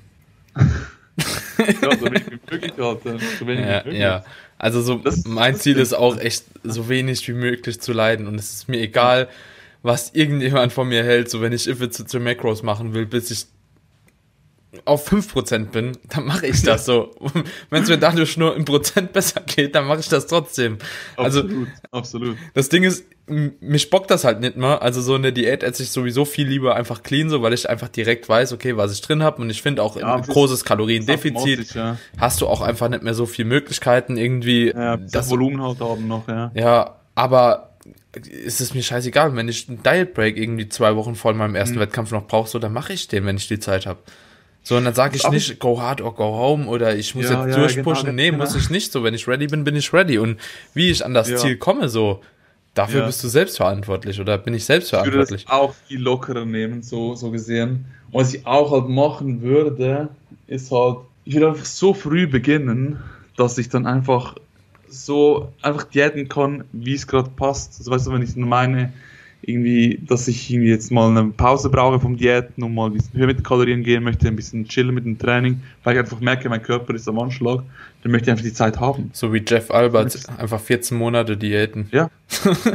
ja, in, nicht gerade 14 Monat- Monate, aber schon so Ja, ja, halt, ja, Ahnung, sagen wir, schon so 20, 25 halt die Diät beginnen zuvor und davon diätest du halt dann trotzdem noch nur die Hälfte oder so. Hm. Aber einfach so, dass ich quasi selber einfach mich immer halbwegs gut fühle. Ja. Das ist mir so, schon wichtig. Was auch das Interessante ist, wenn du mich fragst, wieso ich bei irgendwie 8% rumlaufe und kein Problem habe, aber sonst dann bei den letzten 2-3% dann so, so einen harten ja, Schlag bekomme quasi. Das Ding ist, ich habe das, das, das Food-Focus-Problem, den Kraftverlust, die Lethargie, habe ich auch bei 15%, wenn ich einen Minicup mache. Wo das Okay. Defizit auch etwa um die gegen die 1000 ist. Immer wenn ich ein zu hohes Defizit fahre, dann, dann, ja, dann nimmt es mich einfach komplett. Hm. Und jetzt, wie ich auf die 8% gekommen bin, ist mit einem Defizit von so im Schnitt, glaube zwischen 200 und 400 pro Tag. Okay. Ja, das ist halt auch schon super wenig, ne? Eben, aber es ist so, ich habe auch bis jetzt immer die Erfahrung gemacht, dass wenn ich halt langsam runtergehe, leide ich einfach mit Abstand am wenigsten und kann es mit Abstand am besten halten. Hm. Und habe einfach keine Diäterscheinungen. Hm. Und ich denke, wenn ich den gleichen Körperfett jetzt erreicht hätte, mit, einer, mit einem höheren Defizit, mit einem schnelleren Vorgehen, wäre ich vielleicht am Ende, hätte ich die gleiche Form gehabt, aber ich hätte das niemals halten können. Hm. Bi- Weil ich einfach bist du auch zu Beginn, bist du auch zu Beginn schon mit 200 bis 400 rein? Oder hast du das schon prozentual gesteigert dann? Oder herabgesetzt, okay. Also quasi statisch durchgefahren mit dem Minimalprinzip so. Ja, beziehungsweise ich habe es sogar ein bisschen gesenkt gegen Schluss, das Defizit. Ja, ja. Ja. Das werde ich auch wieder machen. Ich denke so, am Schluss der Wettkampf, der möchte ich ein Defizit von so 100, 200 haben, muss halt recht genau essen für das, aber so ein rechnerisches Defizit von 1, 200 halt, ja. Und Im musst, Schnitt. und musst halt wahrscheinlich die letzten acht Wochen vorher die gleichen Lebensmittel konsumieren, ne? Ja, Und okay. ansonsten hast du auch ein Lebensmittel ja irgendwie gewissen Unterschied von 10% oder Ja. so. Da kannst du dich ja auch schon mal gut rauskicken bei den Kalorienmengen, die du halt eben da noch isst. Ne? Ja, aber ich denke, du kannst dann mit der Zeit schon recht gut einschätzen, wie deine Maintenance sich verhält. Man, die Maintenance sinkt ja schon über, den, über die Zeit. Hm. Aber wenn du zum Schluss einen Wert hast, ich denke, dass sich das nicht mehr so allzu groß dann verändern wird, wenn du so sagen wir, sagen wir, du strebst so einen, einen Überschuss von 150 an, Ja. angenommen. Ja, Dann machst du einfach zur Sicherheit 200, ja, einen rechnerischen, ja, und dann wirst du wahrscheinlich bei etwa 100, 150 landen und vielleicht bei 200. ja, ne? ja. Und so Ja, ist einfach nur mal sicher dann und im Endeffekt trotzdem kein Risiko dabei. Ja, Ja. ich würde dann einfach halt mehr wirklich dem Plan vertrauen, dass es rechnerisch praktisch ein Defizit sein muss, als auf die Waage zu schauen. Weil auch ein großer, großer Fehler, den ich gemacht habe, wieso das Defizit überhaupt so behindert hoch war. Also wirklich, sorry, ich kann es gar nicht anders ausdrücken, war wirklich so dumm. Hm. Zurückblickend halt ist einfach zu sagen. Ja. Aber man lernt ja eben bei jeder Wettkampfdiät. Ich habe halt jedes, jede Woche, wenn das Defizit nicht quasi dazu geführt hat, dass das Gewicht so gedroppt ist, wie es hätte sein sollen, habe ich das doppelt kompensiert. Das ist, eigentlich, das ist eigentlich so geil, dass das jeder macht, ne? So, ja, ja, Ja. du brauchst einen Wochenplan, du hast deine 25 Wochen, hier 0,8, hier 0,8, hier 0,8, hier 0,8 Defizit. Ja. Ja, okay, da habe ich das nicht erreicht. Okay, dann gehe ich nächste Woche nochmal ein bisschen hoch. So, dann ist es auf einmal so doppelt so hoch und dann Ja. bleibst du aber trotzdem so, weil du gehst ja nicht nochmal hoch. Vielleicht machst du Ja. ein Refeed, dann auf einmal durch die Zunahme an Glykogen und so wirst du nochmal schwerer, dann das, eigentlich so, man muss auch so ein bisschen auf den Prozess einfach vertrauen. So, man muss Ja, genug exakt, Zeit haben exakt, und auf den exakt. Prozess vertrauen, so. Was ich wirklich gelernt habe, ist Gewichtsverläufe von Woche zu Woche. Ich schaue es mir nicht mal mehr an. Nee, ich auch nicht. Ich schau- Immer nur zehn Wochen. Wochenschnitt rechnet es mir automatisch aus, aber ich schaue den vielleicht, ich schaue den nicht mehr an, Alter. Ja. Ich schaue nur noch auf den, auf die, ähm, auf die Grafik, auf den und den Trend. Ja. Ich schaue nur den Trend an. Der Rest interessiert mich einfach überhaupt nicht. Ja, Null. ja. Weil ich weiß einfach so, ich habe schon zu oft erlebt, was ich, was ich gemacht habe, stell dir das mal vor, hast irgendwie ein 500 Defizit geplant, hast nachher rechnerisch aber in der Woche nur 0,3 verloren, das heißt nur ein Defizit von 300 Kalorien gehabt. Hm. Dann habe ich nächste Woche gesagt, okay, dann hatte ich nur ein Defizit von 300, dann muss ich um 200 wieder reduzieren, die Kalorien, plus noch die 200 reduzieren, die ich letzte Woche nicht abgenommen habe. Hm. Und dann bist du schon bei, statt bei 500, bist du dann bei 900. Ja, und man geht ja auch nicht mehr hoch, ne? Also 200 gehst du dann vielleicht noch mal hoch, weil die hast du ja nur kompensiert. So, aber Ja. das andere, das bleibt ja.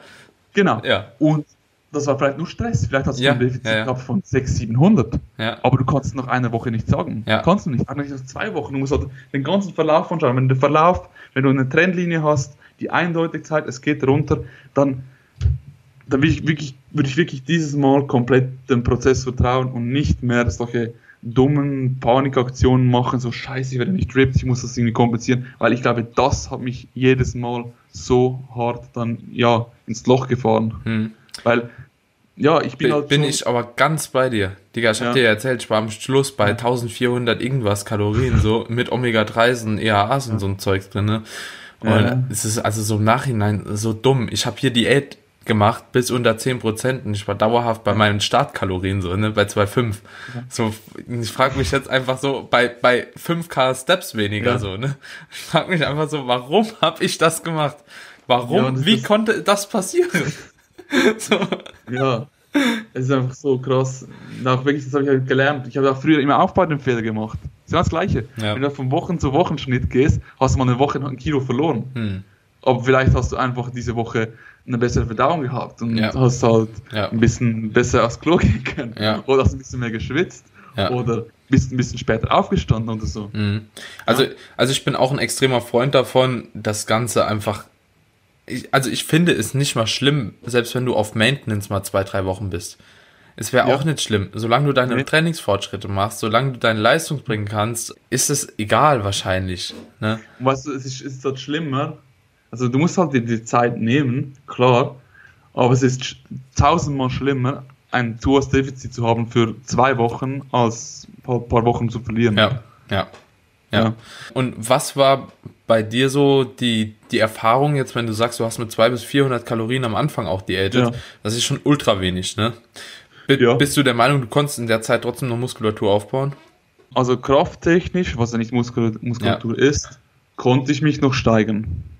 Ich vermute, also Ja. dass du auch Muskulatur noch aufgebaut hast am Anfang. Bin ich mir eigentlich relativ sicher schon. Ich habe ja mal während dem DEXA-Scan, quasi am gleichen Tag, habe ich meine Kaliberwerte genommen. Mhm. Und das habe ich, glaube ich, schon von, habe in meinem Leben drei DEXAs gemacht. Ich glaube, bei zwei oder drei, zwei davon habe ich genau gleichzeitig noch den Kaliberwert mhm. gemessen. Und von dem her habe ich dann, das habe ich von Scott Stevenson, die Idee, dann quasi den KFA beim DEXA zu korrelieren mit der Faltendicke beim Kaliper. Mhm. Und dann kannst du ungefähr, also ganz grob natürlich, von deinen Kaliperwerten ungefähr einen DEXA-Wert ausrechnen. Mhm. Hilft dir natürlich einfach beim ganzen Prozess, ist natürlich nicht genau, aber ja, egal. Weil der Pfeffrein kann sich auch ändern, klar. Mhm. Uh, und du bist ja nicht überall am Körper. Aber ja, ja. ich fand es recht gut. Wenn ich das so ausrechne, dann hätte ich in der Diät ein bisschen was, ein paar hundert Gramm an Lean Body Mass dazu gewinnen müssten, wenn ich es so ausrechne. Ich denke auch, dass es passiert ist, weil ich auch im Spiegel auch sehe, dass gewisse Köpfe, wie gerade die Schultern, einfach ja, größer sind. Das ist witzig. Auch, ich habe auch das Gefühl ja. gehabt, dass bei mir in der Prep in dem ersten Zyklus die Schultern gewachsen ja. sind. Also jetzt ja, nicht nur optisch, aber auch krafttechnisch ging das so voran auf einmal. Crazy. Aber ich habe auch das Gefühl gehabt, dass ich im ersten Cycle auf jeden Fall noch Muskulatur dazu gewinnen konnte. Ja, es muss nicht viel sein, aber ich glaube einfach, oh, dass es halt umso tiefer du halt im KFA nochmal gehst, dass du da halt eben dann tendenziell das auch nochmal verlierst, so was du am Anfang vielleicht aufbaust. Ja, so, exakt, ne? exakt. Aber ich denke schon, dass man am Anfang, gerade deswegen halte ich auch mm, irgendwie eigentlich recht viel davon, so manchmal eine längere Diät auch in der Offseason einzubauen. Mhm. Ohne dass du halt eben große Krafteinschränkungen hast. So kannst du ja meistens ja. gut zehn Wochen oder so ziehen halt ne, im Defizit, ohne ja. dass irgendwie was passiert. Und ich denke halt, dass du da in der Zeit, dass die kaum unproduktiv ist, weil du halt trotzdem weiterhin vielleicht noch das ein oder andere Gramm Muskulatur trotzdem aufbaust und halt eben die ja. Ausgangslage so viel besser wird. Also so ja, halte ich sogar mehr davon wie Minicuts, wenn ich ehrlich bin. So, ich bin ein Freund von längeren Diäten. So. Ja, ich ja. auch. Ich habe wirklich nichts mehr von Minicuts. Ich habe schon, hab's schon mehrfach ausprobiert, mehrfach darüber geredet und ich halte je länger, desto weniger. Einfach, aber nicht wegen der Idee des Minicuts per se, die Zeit zu kaufen oder so. Einfach weil ein, ich bin einfach habe gemerkt, ein zu hohes Defizit. Ist auch gerade letztens ist eine Meta-Analyse rausgekommen, die äh, analysiert hat Diätdauer, quasi ob du ein tiefes oder höher, höhere, höhere Geschwindigkeit des, des ähm, Gewichtsverlustes anstellst. Also ein höheres Defizit versus ein kleineres Defizit wurde verglichen. Hm. Und die Meta-Analyse ergab, dass eine langsamere Diät hast du mehr, es ist signifikant mehr Muskelmasseerhalt ja. und signifikant mehr Fettverlust hm. bei gleichem Gewichtsverlust. Und, und in der Theorie, wenn du das jetzt noch kombinierst mit Kalorien, Dingsbums, mit Calorie Cycling, ja. dann könnte das schon gut werden. Ne? Also so, weil bei Calorie Cycling hat ja genau die gleichen ja, Ergebnisse eigentlich gezeigt. Ne? Weil die, genau, die, die Meta-Analyse zeigt mir genau einfach, also hat lustigerweise genau das bestätigt, was ich aus meiner Erfahrung heraus dann auch mir halt habe äh, sagen müssen, dass ich es nur noch so mache, langsame Diäten, weil ich einfach, ge einfach gemerkt habe, auch bei einem Minicut, auch ich höre auch von von Kunden, die, jetzt, die ich jetzt neu habe, auch zum Teil, neuen Kunden, die mir gesagt haben, Minicuts habe ich einfach die Erfahrung gemacht, dass ich einfach Kraft verliere. Und sorry, wenn du, wenn du einfach Kraft verlierst, massiv Kraft verlierst in ein paar Wochen, und ich sage danach, dann ging es ging bei mir ein, zwei Monate, bis ich die Kraft wieder drauf hatte. Hm. Genau meine Erfahrung. Wenn du halt die, die, Kraft verlierst und mehrere Monate brauchst oder mehrere Wochen brauchst, dass es wieder drauf kommt, und sorry, dann hast du einfach Muskelmasse verloren, meiner Meinung nach. Hm. Ja, ja, es, ja, es kommt halt natürlich da auch wieder auf die Übung an, ne? So, wenn du beim ja, Squat Kraft verlierst, dann hast du dafür eine größere Range of Motion und so, aber da ist auch wieder die ja, Frage ja, in einem Minicut, so, ne? Was für Range of Motion, also, wie viel soll das sein? Ja, wenn du durchgehend, durchgehend bei allen Übungen, auch bei Isolationsübungen Kraft safe, verlierst safe. und dann wirklich mehrere Monate brauchst, bis du die Kraft wieder hast, safe. dann ist einfach irgendwas nicht gut gelaufen. Dann hast du einfach irgendwas, das war da nicht gut. Ja, bin ich bei ich dir das Gefühl gehabt, nach, die Meta-Analyse zeigte auch, dass es war, es war signifikant, war jetzt nicht ein Rieseneffekt, dass man sagen muss. Aber ein Indikator halt vielleicht, ne? Aber halt schon ein Ergebnis, dass es auch die Evidenz, auch jetzt auch Evidenz dafür gibt, was ich und ältere Athleten, erfahrene Athleten auch schon länger sagen, weil du siehst auch alle erfahren, auch, auch der, wie heißt der, der Ben Howard, ja. der hat auch ein übelst tiefes Defizit gehabt am Schluss, irgendwie auch so 200. Hm. Und ich muss einfach sagen, dass ich denke, das ist schon the way to go. Und ich denke auch, wenn du halt vorgeschritten bist, denke ich, das ist noch ein wichtiger Take-Home-Message vielleicht. ich denke aber, wenn du fortgeschritten bist, dadurch, dass du weniger Muskelmasse aufbaust, viel langsamer Muskelmasse aufbaust, mit sehr, sehr viel mehr Aufwand, ist es, glaube ich, umso wichtiger zu schauen, dass du die Muskelmasse nicht verlierst. Hm. Ja. Weil eben halt zwei Kilogramm aufbauen bei unserem, bei unserem Trainingsstand dauert einfach so viel länger und zwei Kilo Muskelmasse verlieren kannst du aber etwa gleich schnell hm. wie jemand, der halt Anfänger ist. Ja. Und dass der es in der kürzesten Zeit wieder drauf hat und wir dann ewig brauchen, bis wir es drauf haben. Also ja. ich denke, auf den Muskelverlust schauen ist fast noch wichtiger, wenn du vorgeschritten bist. Hm.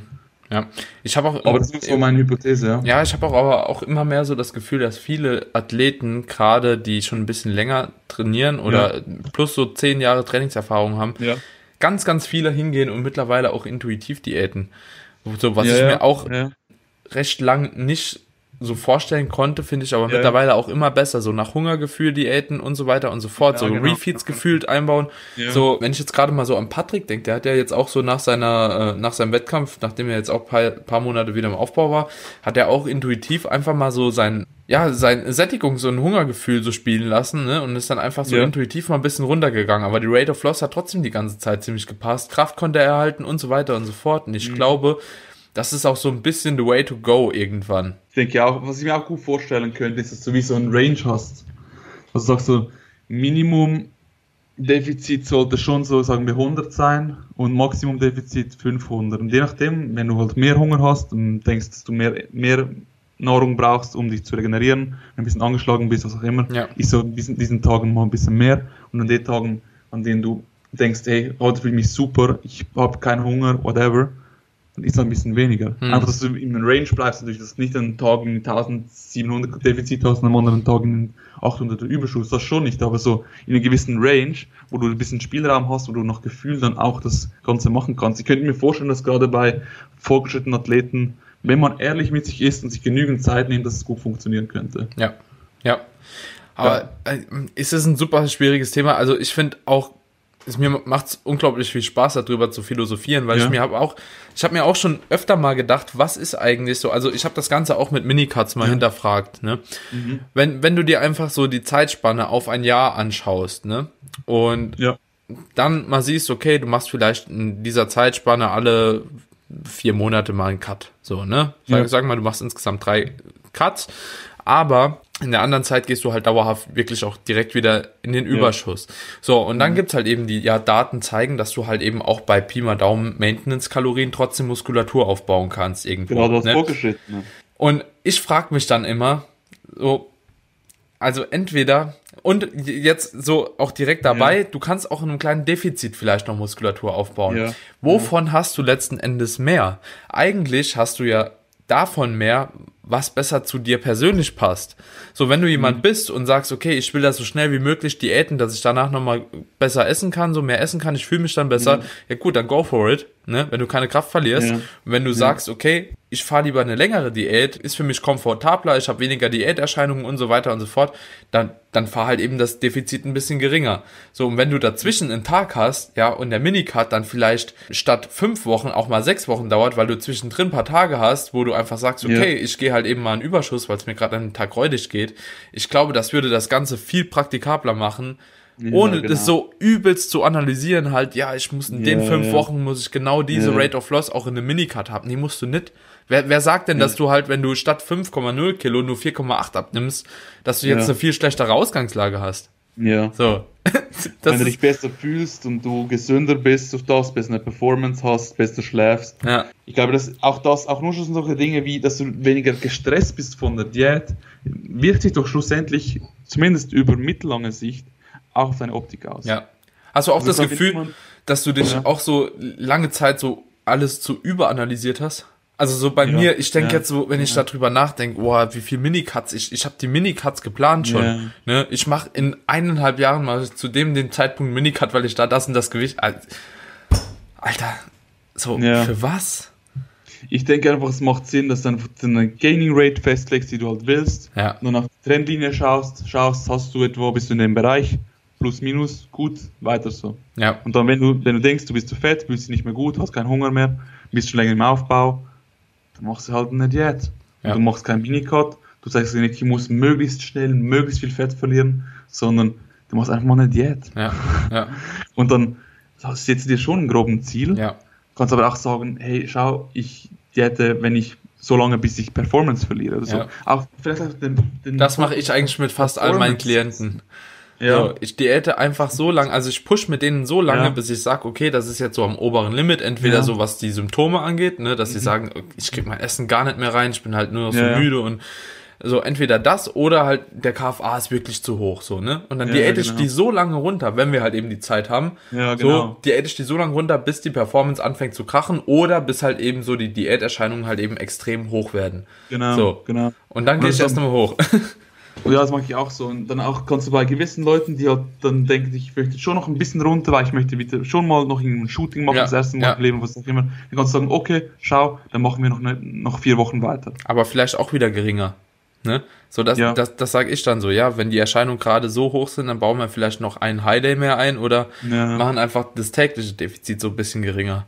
Ich denke, was ich überall, also overall am meisten jetzt so als Lektion sehe von den letzten Jahren ist, mehr das Gesamtbild im Kopf haben und weniger über Details sich Gedanken machen. Ja. Einfach so, ja, auch die ganzen Dinge über längere Zeiträume sehen. Hm. Wenn du halt mal eine Woche Kilo leichter bist, obwohl du zunehmen wirst, es ist egal. Der Trend spielt eine Rolle, nicht Ja. der Rest. Ja. Der Trend muss stimmen, und solange der stimmt und solange du konsequent dieses Ziel dann auch verfolgst, Ja. Ja, Ich, ich ich, glaube, das ist alles besser. ich, ich glaube, das wird einem aber auch so ein bisschen bewusst, umso mehr Leute man auch irgendwo mal betreut hat, ne? Gerade Mhm. wenn man auch bei anderen mal diesen Gewichtstrend sieht oder den Gewichtsverlauf. Also Ja, so, ja. ich habe Klienten, die haben jede Woche zum Beispiel, die wiegen 80 Kilo, die haben jede Woche original, also wirklich so 0,2 Zunahme. Gibt's keine Ausnahme so. Seit Ja, gebe- hab 10, ich auch, 12, hab ich 13 Wochen, Ja. jeden Tag, äh, jede Woche 0,2. So, da, da, du brauchst nie was anpassen. So, Auch. Ja, ja, ja. und dann hast du andere, das, das tut mir auch voll, aber da bin ich auch so ein Kandidat. Ich habe Ja. immer Gewichtssprünge, 1,7 Kilo Zunahme, Mhm. dann 0,8 Abnahme. So. Und dann nächste Woche nochmal 0,4 Zunahme, 0,5 Abnahme. So. Und du denkst so, Alter, what the fuck, was, was geht hier ab halt so, ne? Und wenn ich nicht nach dem Trend gehen würde, so, Alter, Ja. meine Kalorien, die, die werden geisteskrank behindert, ne? Exakt, exakt. Und bei den Leuten, bei den Leuten schaue ich wirklich über eine längere Zeit dann auch. Ich sage denen, Ja. denen immer, auch, auch wenn es zwei, drei Wochen wirklich nicht so aussieht, als würde es in die richtige Richtung gehen, ich sage, warten noch ab, weil Ja. es, ich habe so oft erlebt, dass dann trotzdem noch in die richtige Richtung geht und dass einfach irgendwie eineinhalb Wochen dazwischen halt irgendwas war mit dem Gewicht, kaum was der Körper da gemacht hat. Ich denke auch, gewisse Leute reagieren halt auch auf Kalorienerhöhung und äh, Erniedrigung halt auch un also unterschiedlich, weil halt bei dem einen sinkt die Maintenance stark, bei den anderen weniger, Hm. auch nach oben halt, oder? Und dann, ja, einfach das Ganze ein bisschen langsamer angehen, einfach über längere Zeiträume, längere Zeiträume nehmen, um zu beurteilen, muss was geändert werden oder nicht. Hm. Ja. Ja. Ja, gutes Schlusswort. Ja, ja. Und Ja. was ich auch noch sagen wollte, so, so Bezug, Bezug aufs Training habe ich das genau gleich auch inzwischen. Weil ich habe bei den Muskelgruppen, bei denen ich am lockersten rangehe, was die Performance betrifft und so, wenn ich mal einen schlechten Tag habe, habe ich auch mal ein paar Reps weniger. Hm. Und wenn ich einen guten Tag habe, habe ich ein paar Reps mehr. Und ich versuche einfach meine Reps zu steigern über die ganze Zeit und solange es über die Monate besser wird, ist gut. Schultern Mhm. zum Beispiel. Bei denen mache ich die besten Gains. Ja. Ja. Einfach, ja, Schlusswort. Also, jetzt, ja, nee, ich glaube, da, da sage ich jetzt auch noch mal gerade was dazu. Also, es ist bei mir auch so, ich habe viele Übungen nur gehalten in letzter Zeit, ne? So, aber wenn ich mir dann anschaue, und das ist halt auch so, die, die Qualität von der Bewegung wird einfach besser. So, zudem glaube ich halt eben auch nicht, dass nur weil du gewissermaßen so eine Übung immer statisch hältst, dass halt Ja. der Reiz nicht reicht, um Hypertrophie zu induzieren. Ja, wenn du über der, ich denke, wenn du über der Schwelle bist, die es braucht, um Adaption hervorzurufen, dann bist du einfach dabei. Ja, so und ähm, es wird halt über die Jahre halt auch immer schwerer, Progress zu machen. So, das muss man ja auch sagen. Es geht halt eben nicht immer so Ja. in diesen 5 Kilo, 10 Kilo Sprüngen Ja, so. Ist schön, wenn es so wäre, aber ich gehe auch Ja. mittlerweile immer wieder hin und sag, okay, dann, wenn mir bei dem Gewicht die Technik nicht mehr gefällt, dann gehe ich lieber nochmal zurück. Und das habe Ja. ich damals nicht gemacht, so. Ja, ja. Und trotzdem ja, ja. mache ich jetzt bessere Fortschritte. Was ich aber auch das Gefühl habe, ich habe wie das Gefühl, jetzt, ich habe auch das Gefühl, dass du es merkst und du vorwärts kommst. ist so, ne? Weißt Es du? ist- ja, Ich ist crazy. Es hört sich extrem komisch an, vielleicht gerade für Anfänger oder so. Zum Teil bei gewissen Übungen, da mache ich nicht viele Reps Fortschritte, so auf dem Papier sieht es noch wenig aus, Ja. wenn überhaupt Fortschritt. Aber ich, es fühlt sich einfach an, als ob, als ob ich stärker werde. Ja, wirklich. Als ob das Gewicht besser bewältigbar ist, als ob es sich noch weniger anfühlt, als ob mehr Raps einfach weniger anstrengend sind. Nur schon zum Beispiel weniger anstrengend, weißt du? Ja. Ja. Be, Ja, also da ja. bin ich ganz bei dir. Und das ist halt Ja. auch so, so ein bisschen weird, wenn ich dann meine Klienten hab, ne? Ja. So, und die sagen mir, ja, ich habe jetzt hier schon wieder keinen Progress gemacht. Und ich denke mir nur so, Alter, ich vergleiche das mit dem, was ich mache. Ja. So, und die das ist irgendwie von 140 auf 10er auf 145 auf 9er. Ja, irgendwie ihr Fortschritt war jetzt nicht so geil. Und ich denke mir Ja. so, äh, ja, okay, so, Ja. pa passt schon, ne? Also, ja, auf, jeden Fall, Mann. Das ist schon, schon interessant so. Ich habe das Gefühl, wenn du halt fortgeschritten bist, ich habe das früher auch immer wieder gehört und ich habe das irgendwie nicht so richtig geglaubt. Aber ich denke schon, du lernst deinen Körper halt kennen Ja. und mit der Zeit machst du halt mehr Sachen intuitiv und hast damit mehr Erfolg. hm. Nicht komplett, aber ja. Ich baue auch so witzige Übungen eigentlich teilweise beim Programming, die hätte ich früher nie angefasst. So, ne? Ja. Ich habe aktuell Ich so hab eine Reverse Hyper Extension, ne, Band, Ja, uns. Band, Bandit halt. Ah, Alter. Ah, nee, nee, ich mach die Hyper Extension Reverse Bandit, so. Okay. Ne, so eine Maschine. Alter, das ist so genial. Oder ich mache aktuell, habe ich fest im Programming Pistol Squats, aber Reverse Bandit, ne? Mache ich oben am Latzug, mache ich die Dinger fest. So, mit so einem leichten Band. Ich habe noch nie so meinen Rektus zermöbelt. Also wirklich so, das, aber sowas wäre mir früher nie in den Sinn gekommen, nicht mal ansatzweise zu machen.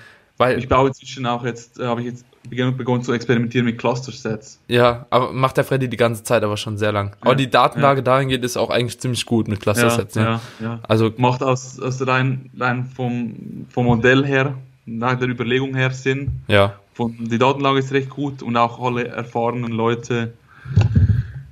Ich habe einfach das Gefühl, ab einem gewissen Punkt musst du auch gewisse Maßnahmen ergreifen, weil ich habe jetzt auch bei meinen Quads, ich kann so viel Volumen reinpumpen, ich habe keinen Muskelkater. Hm. Nie, ever. Ja, Quad, Quads Jetzt ist, Cluster Sets hatte ich erstes Mal wieder das Gefühl, dass ich die Quads so richtig, richtig gut stimuliert habe und auch die Quads wachsen seitdem einfach gut. Ähm, kann, wieder kannst, kannst, kannst du mal kurz erklären, vielleicht für die, die es Ja. nicht wissen, was ein Cluster-Set ist? Also eigentlich ist Cluster Set so ein Überbegriff. Auch ich glaube, MyRaps könnte man, Ja. nicht genau das gleiche, aber da könnte man auch Aber irgendwie ist alles das Gleiche, ne? Sogar Rest Pause ist irgendwie das Gleiche. Ja, ja, es ist alles etwa das Gleiche. Es geht einfach darum, dass ihr quasi mehrere Teilsätze macht in einem Satz. Also sprich, sagen wir, ein Beispiel jetzt für ein Cluster-Set wäre, ihr macht 10 Reps auf praktisch Muskelversagen oder Muskelversagen oder RP8, was auch immer. Und dann macht ihr noch mehrere Teilsätze dazu. Hm. Mit dem Grundgedanken eigentlich der Effective Reps, mit diesem Grundgedanken ist quasi die letzten paar Wiederholungen eines Satzes am meisten stimulieren Ja. und du deswegen dann mit den kurzen Pausen, wenn du eigentlich schon an dem Punkt gewesen bist, dann einfach nochmal mehr von diesen maximal effektiven Reps dann auch sammelst. Und du kannst halt auch dann durch, durch die kurzen Pausen, kannst du insgesamt halt mehr Reps mit einem höheren Gewicht machen, dass du mit normalen Sätzen ohne so kurzen Pausen, also ohne Teilsätze, nicht geschafft hättest. Mhm. Du kannst halt 20 Reps machen mit einem höheren Gewicht, als du auf einmal 20 Reps hättest Mhm. machen können. Ja. Und dadurch hast du halt insgesamt einen höheren Workload mit einer höheren Intensität und dahingehend auch mehr Stimulus. Mehr Ermüdung zwar auch natürlich, aber Ja. ich denke sogar, ich habe sogar, ich habe die Hypothese, dass der Stimulus, das Stimulus zu Fatigue Ratio sogar schon fast besser ist als bei reinen Straight Sets. Das ist nur eine Hypothese. Keine Ahnung. Ist auch schwer messbar, aber Ja. glaube ich teilweise auch. Also ich, Kommt ein bisschen davon, in, wie man es macht, In, in, in welchen Rap-Ranges machst du die meistens? Also so wie fängst du an? Du machst ja wahrscheinlich auch irgendwie gewisse Satzanzahl, dann so 30 Sekunden Pause, vielleicht so, dass du halt eben nochmal die Hälfte der Wiederholung schaffst ungefähr, oder? Ja, also ich habe jetzt mal lang, ich mache zwei verschiedene Dinge. Also bei dem Waden mache ich es schon lange so, dass ich so, so 5, 3, 2 mache. Also ein Gewicht, wo ich etwa auf RP9 grob 8, 8 bis 10 quasi bewegen kann für 5 Reps. Dann 10 Sekunden Pause, 3 Reps, 10 Sekunden Pause, 10, 15 Sekunden Pause. Und das andere, was ich jetzt angefangen habe bei den Quads zu machen, ist halt bei der Beinpresse zum Beispiel 10 Reps auf eine relativ hohe RP. Bei der Beinpresse machst du das. Ja, aber es ist eine spezielle, es ist ja wie ein Hack Squat. Okay. Aber ich glaube, ich baue es ein bei den Belt Squats. Also bei Belt Squats macht es für mich noch mehr Sinn, weil da kannst du noch, du kannst halt noch härter reingehen Hm. und noch weniger Systemic Fatigue halt akkumulieren. Ja, weil halt Bell Squad ist eh geisteskrank, wenn jemand das Ding zur Verfügung hat. Wenn ihr Bell Squads habt, oh, ich sag, das ist wirklich eine Revolution, meiner Meinung nach. Ja, für mich schon. jetzt. Und dann mache ich dort irgendwie 10 Raps, eben auf Wasser Muskelversagen und dann komplettiere ich einfach bis 20 Raps. Hm. Und dann mache ich einfach die Teilsätze so, dass ich dann knapp als Muskelversager kommen, komme. Also sagen wir jetzt zum Beispiel jetzt, mache ich dann letztes, ein gutes Beispiel, ich habe 10 Raps gemacht mit RP irgendwie 9. Hm. Und dann habe ich drei Raps gemacht, drei Raps gemacht, zwei, zwei. Hm. Mit 20 bis 30 Sekunden Pause dazwischen. Ich habe zwischen 20 und 25 Club gemacht letztes Mal. Ja. Einfach halt, ihr, ihr spürt ein bisschen, einfach, dass diese, in dieser Range bleibe ich aber schon. Hm. Zwischen 20 und 30. Ich glaube nicht, dass es einen großen Unterschied macht, ob du jetzt 20 oder 25 Sekunden Pause gemacht Nee. hast. Wenn du eine Sekunde später früher anfängst zu zählen, hast du auch schon ein, zwei Sekunden Ja. dann Unterschied. Und ja, auch die Teilsätze dann schon auf fast Muskelversagen. Ja. Hm. Und so ist bei mir jetzt, ich habe das Gefühl, so ist es recht nice. Ja. Habe ich jetzt von John Meadows mal ich, die Idee bekommen. ich implementiere die meisten so, dass ich schon eine höhere irgendwie Rap-Range nehme. Also so Okay. meistens, dass ich mich schon so plus ja, 12 bis 15 ist so unteres Limit, ja, so ja, wo ich die ja. anfange anzusetzen. Und dann gehe ich manchmal bis 25 sogar hoch für den ersten Satz. Okay. Weil danach hast du halt im zweiten Satz, je nachdem wie viel du halt eben machst, hast du im zweiten Satz halt immer noch zwölf Raps, im dritten vielleicht acht, im vierten Ja, vielleicht ja, sechs, so und dann nochmal Ja. sechs. Und da hast du halt eben schon dann auch noch relativ krass viele Wiederholungen, ne? Aber da, da, da ist natürlich dann auch die Frage, so wie hart du beim ersten Satz wirklich auch schon wieder reingehst, weil so zu hohe Ja. Wiederholungsbereiche sind halt auch immer so ein bisschen fraglich, ne? Würde ich jetzt zum Beispiel bei den Schultern, könnte ich mir das sehr, sehr gut vorstellen, auch so zu machen. Mache ich Bei meistens bei Incline Lateral Rises, so am Kabel. So unilateral, weil du sparst dir halt auch unglaublich viel Zeit, so, ne? Wenn du vier Sätze davon irgendwie unilateral durchführen musst, beidseits, oh, das, also ich hasse das einfach, ne? Es zieht Ich sich einfach so ultra Ich lang. Ja. Und da- da so angefangen übrigens, wenn ich irgendwie fünf Sätze irgendwo mache, aber von einer Übung oder vier sagen, sagen wir, also dann zwei Sätze mache ich dann bilateral und zwei unilateral. Mhm. Einfach damit ich nicht alles unilateral machen muss, weil es einfach so viel Zeit kostet. Ja, ja. Ähm, aber warte, auf das Thema zurück. Ich kann mir das gut vorstellen, was du sagst mit 25 Raps etc. Im ersten Satz von so einem Cluster-Satz bei zum Beispiel den Rear Delts oder beim Seitheben oder so. ja. Bei den Beinen, wenn ich 25 Raps mache, Ermüdend, Ja, ja. Ja, also, kostet Bein, mach mal Beinstrecker Beinstrecker. 25. Ach du Scheiße. also, nee, Also also- alles, was über 13 so oder 12 geht, ist schon hart, finde Ja, ich so, ja. ne? Ja, bei solchen Übungen Compounds, Heavy Compounds oder Heavy, ja, einfach Compounds bei, bei Quads, alles über 12. Na, Ja. Ja, fühle ich. nee. Was ich auch angefangen habe einzubauen. Aber ich mache die sowieso auch prinzipiell nur bei Eingelenksübungen eigentlich. Ja, Ja, Okay. schon. Ja, ich, ich jetzt nicht, nicht nur bei, ich habe jetzt angefangen bei vielen Übungen, wo ich zum Beispiel jetzt auch nur, wo ich jetzt sagen, sagen wir, wenn ich eine Übung habe, wo ich relativ viele Sätze habe, Hm. aber nicht so viele, nicht so hohe Raps machen will, Ja. nicht so viele Raps machen will, sagen wir, sagen wir 5 mal 10 beim Seitheben zum Beispiel, oder? Ja. Ich sage, dass ich beim ersten Satz schon bei 12 Raps bin, Hm. damit ich dann nicht zu krass, dass ich einfach nicht unter 6 falle, aber bei gewissen, zum Beispiel Trizeps, wenn du eine gewisse Satzzahl machst, kennst du wahrscheinlich auch bei Trizeps, bei mir ermüdet es so schnell. Ersten Satz 13 Raps, zweiten 9 und dritten 5. So, Mhm. grob. Ja. Und bei solchen Übungen mache ich dann einfach den letzten Satz als Backoff-Satz, wo ich dann das Gewicht reduziere und et- etwa 50, 40 Prozent Hm. und dann einfach nochmal so im Bereich von 15 bis 20 Reps lande. Ja. Einfach um erstens ein bisschen mehr Volumen zu akkumulieren und zweitens halt nicht unter 6 Reps zu fallen. Weil ich denke, de- deutlich unter 6 Reps zu fallen, so 5, okay, mal ausnahmsweise, aber so 3, 4 Reps zu machen noch im Mhm. letzten Satz, Ja. es, es ist einfach, das Verhältnis stimmt nicht mehr. Mhm. Der Reiz ist sicher da, aber im Vergleich zu dem, was du kriegst dafür, ist einfach zu wenig. Und Ja. dann das so zu machen, nach da, ja, ich denke, da habe ich wieder Dinge eingebaut, wo ich jetzt nicht daran gedacht hätte vor so ein, zwei Jahren, weil ich da, Mhm. da einfach so Straight Sets, wie Ja. Volumen erzählen können, bla bla bla, dies, das, weißt du, was ich meine? Ja, ja. Und, das Und ich denke, und du musst das Volumen so aufaddieren, ne? Und da hast du weniger Ja, gemacht ja, dann, ja. wenn du das. ja, ja, ja. Ja, äh, ja, es ist halt. denke, da, da muss man schon so ein bisschen wieder den Horizont, der war, wurde bei mir zu eng. Ja. Ja. Ja, der wurde zu behindert irgendwann. Ne? Ja. So, also wenn ich mir so überlege, dass ich angefangen habe, irgendwo meine, meine Gewichte zusammenzuzählen, ne? Also so, die Zeit gab's ja auch, ne? Also Ja, ja. okay, du machst dreimal 100 Kniebeuge, So, und dann. Äh, ja, das 3000 irgendwie Kilo und Ja. ja, wenn du jetzt eine Hex-Squat machst, die ein bisschen schwerer ist und du kommst nicht auf das Gewicht, machst du dann über noch Hypertrophie und so. ja, genau so. Boah, genau so. ey. Hart, wie Ja. man das so verkompliziert hat auch.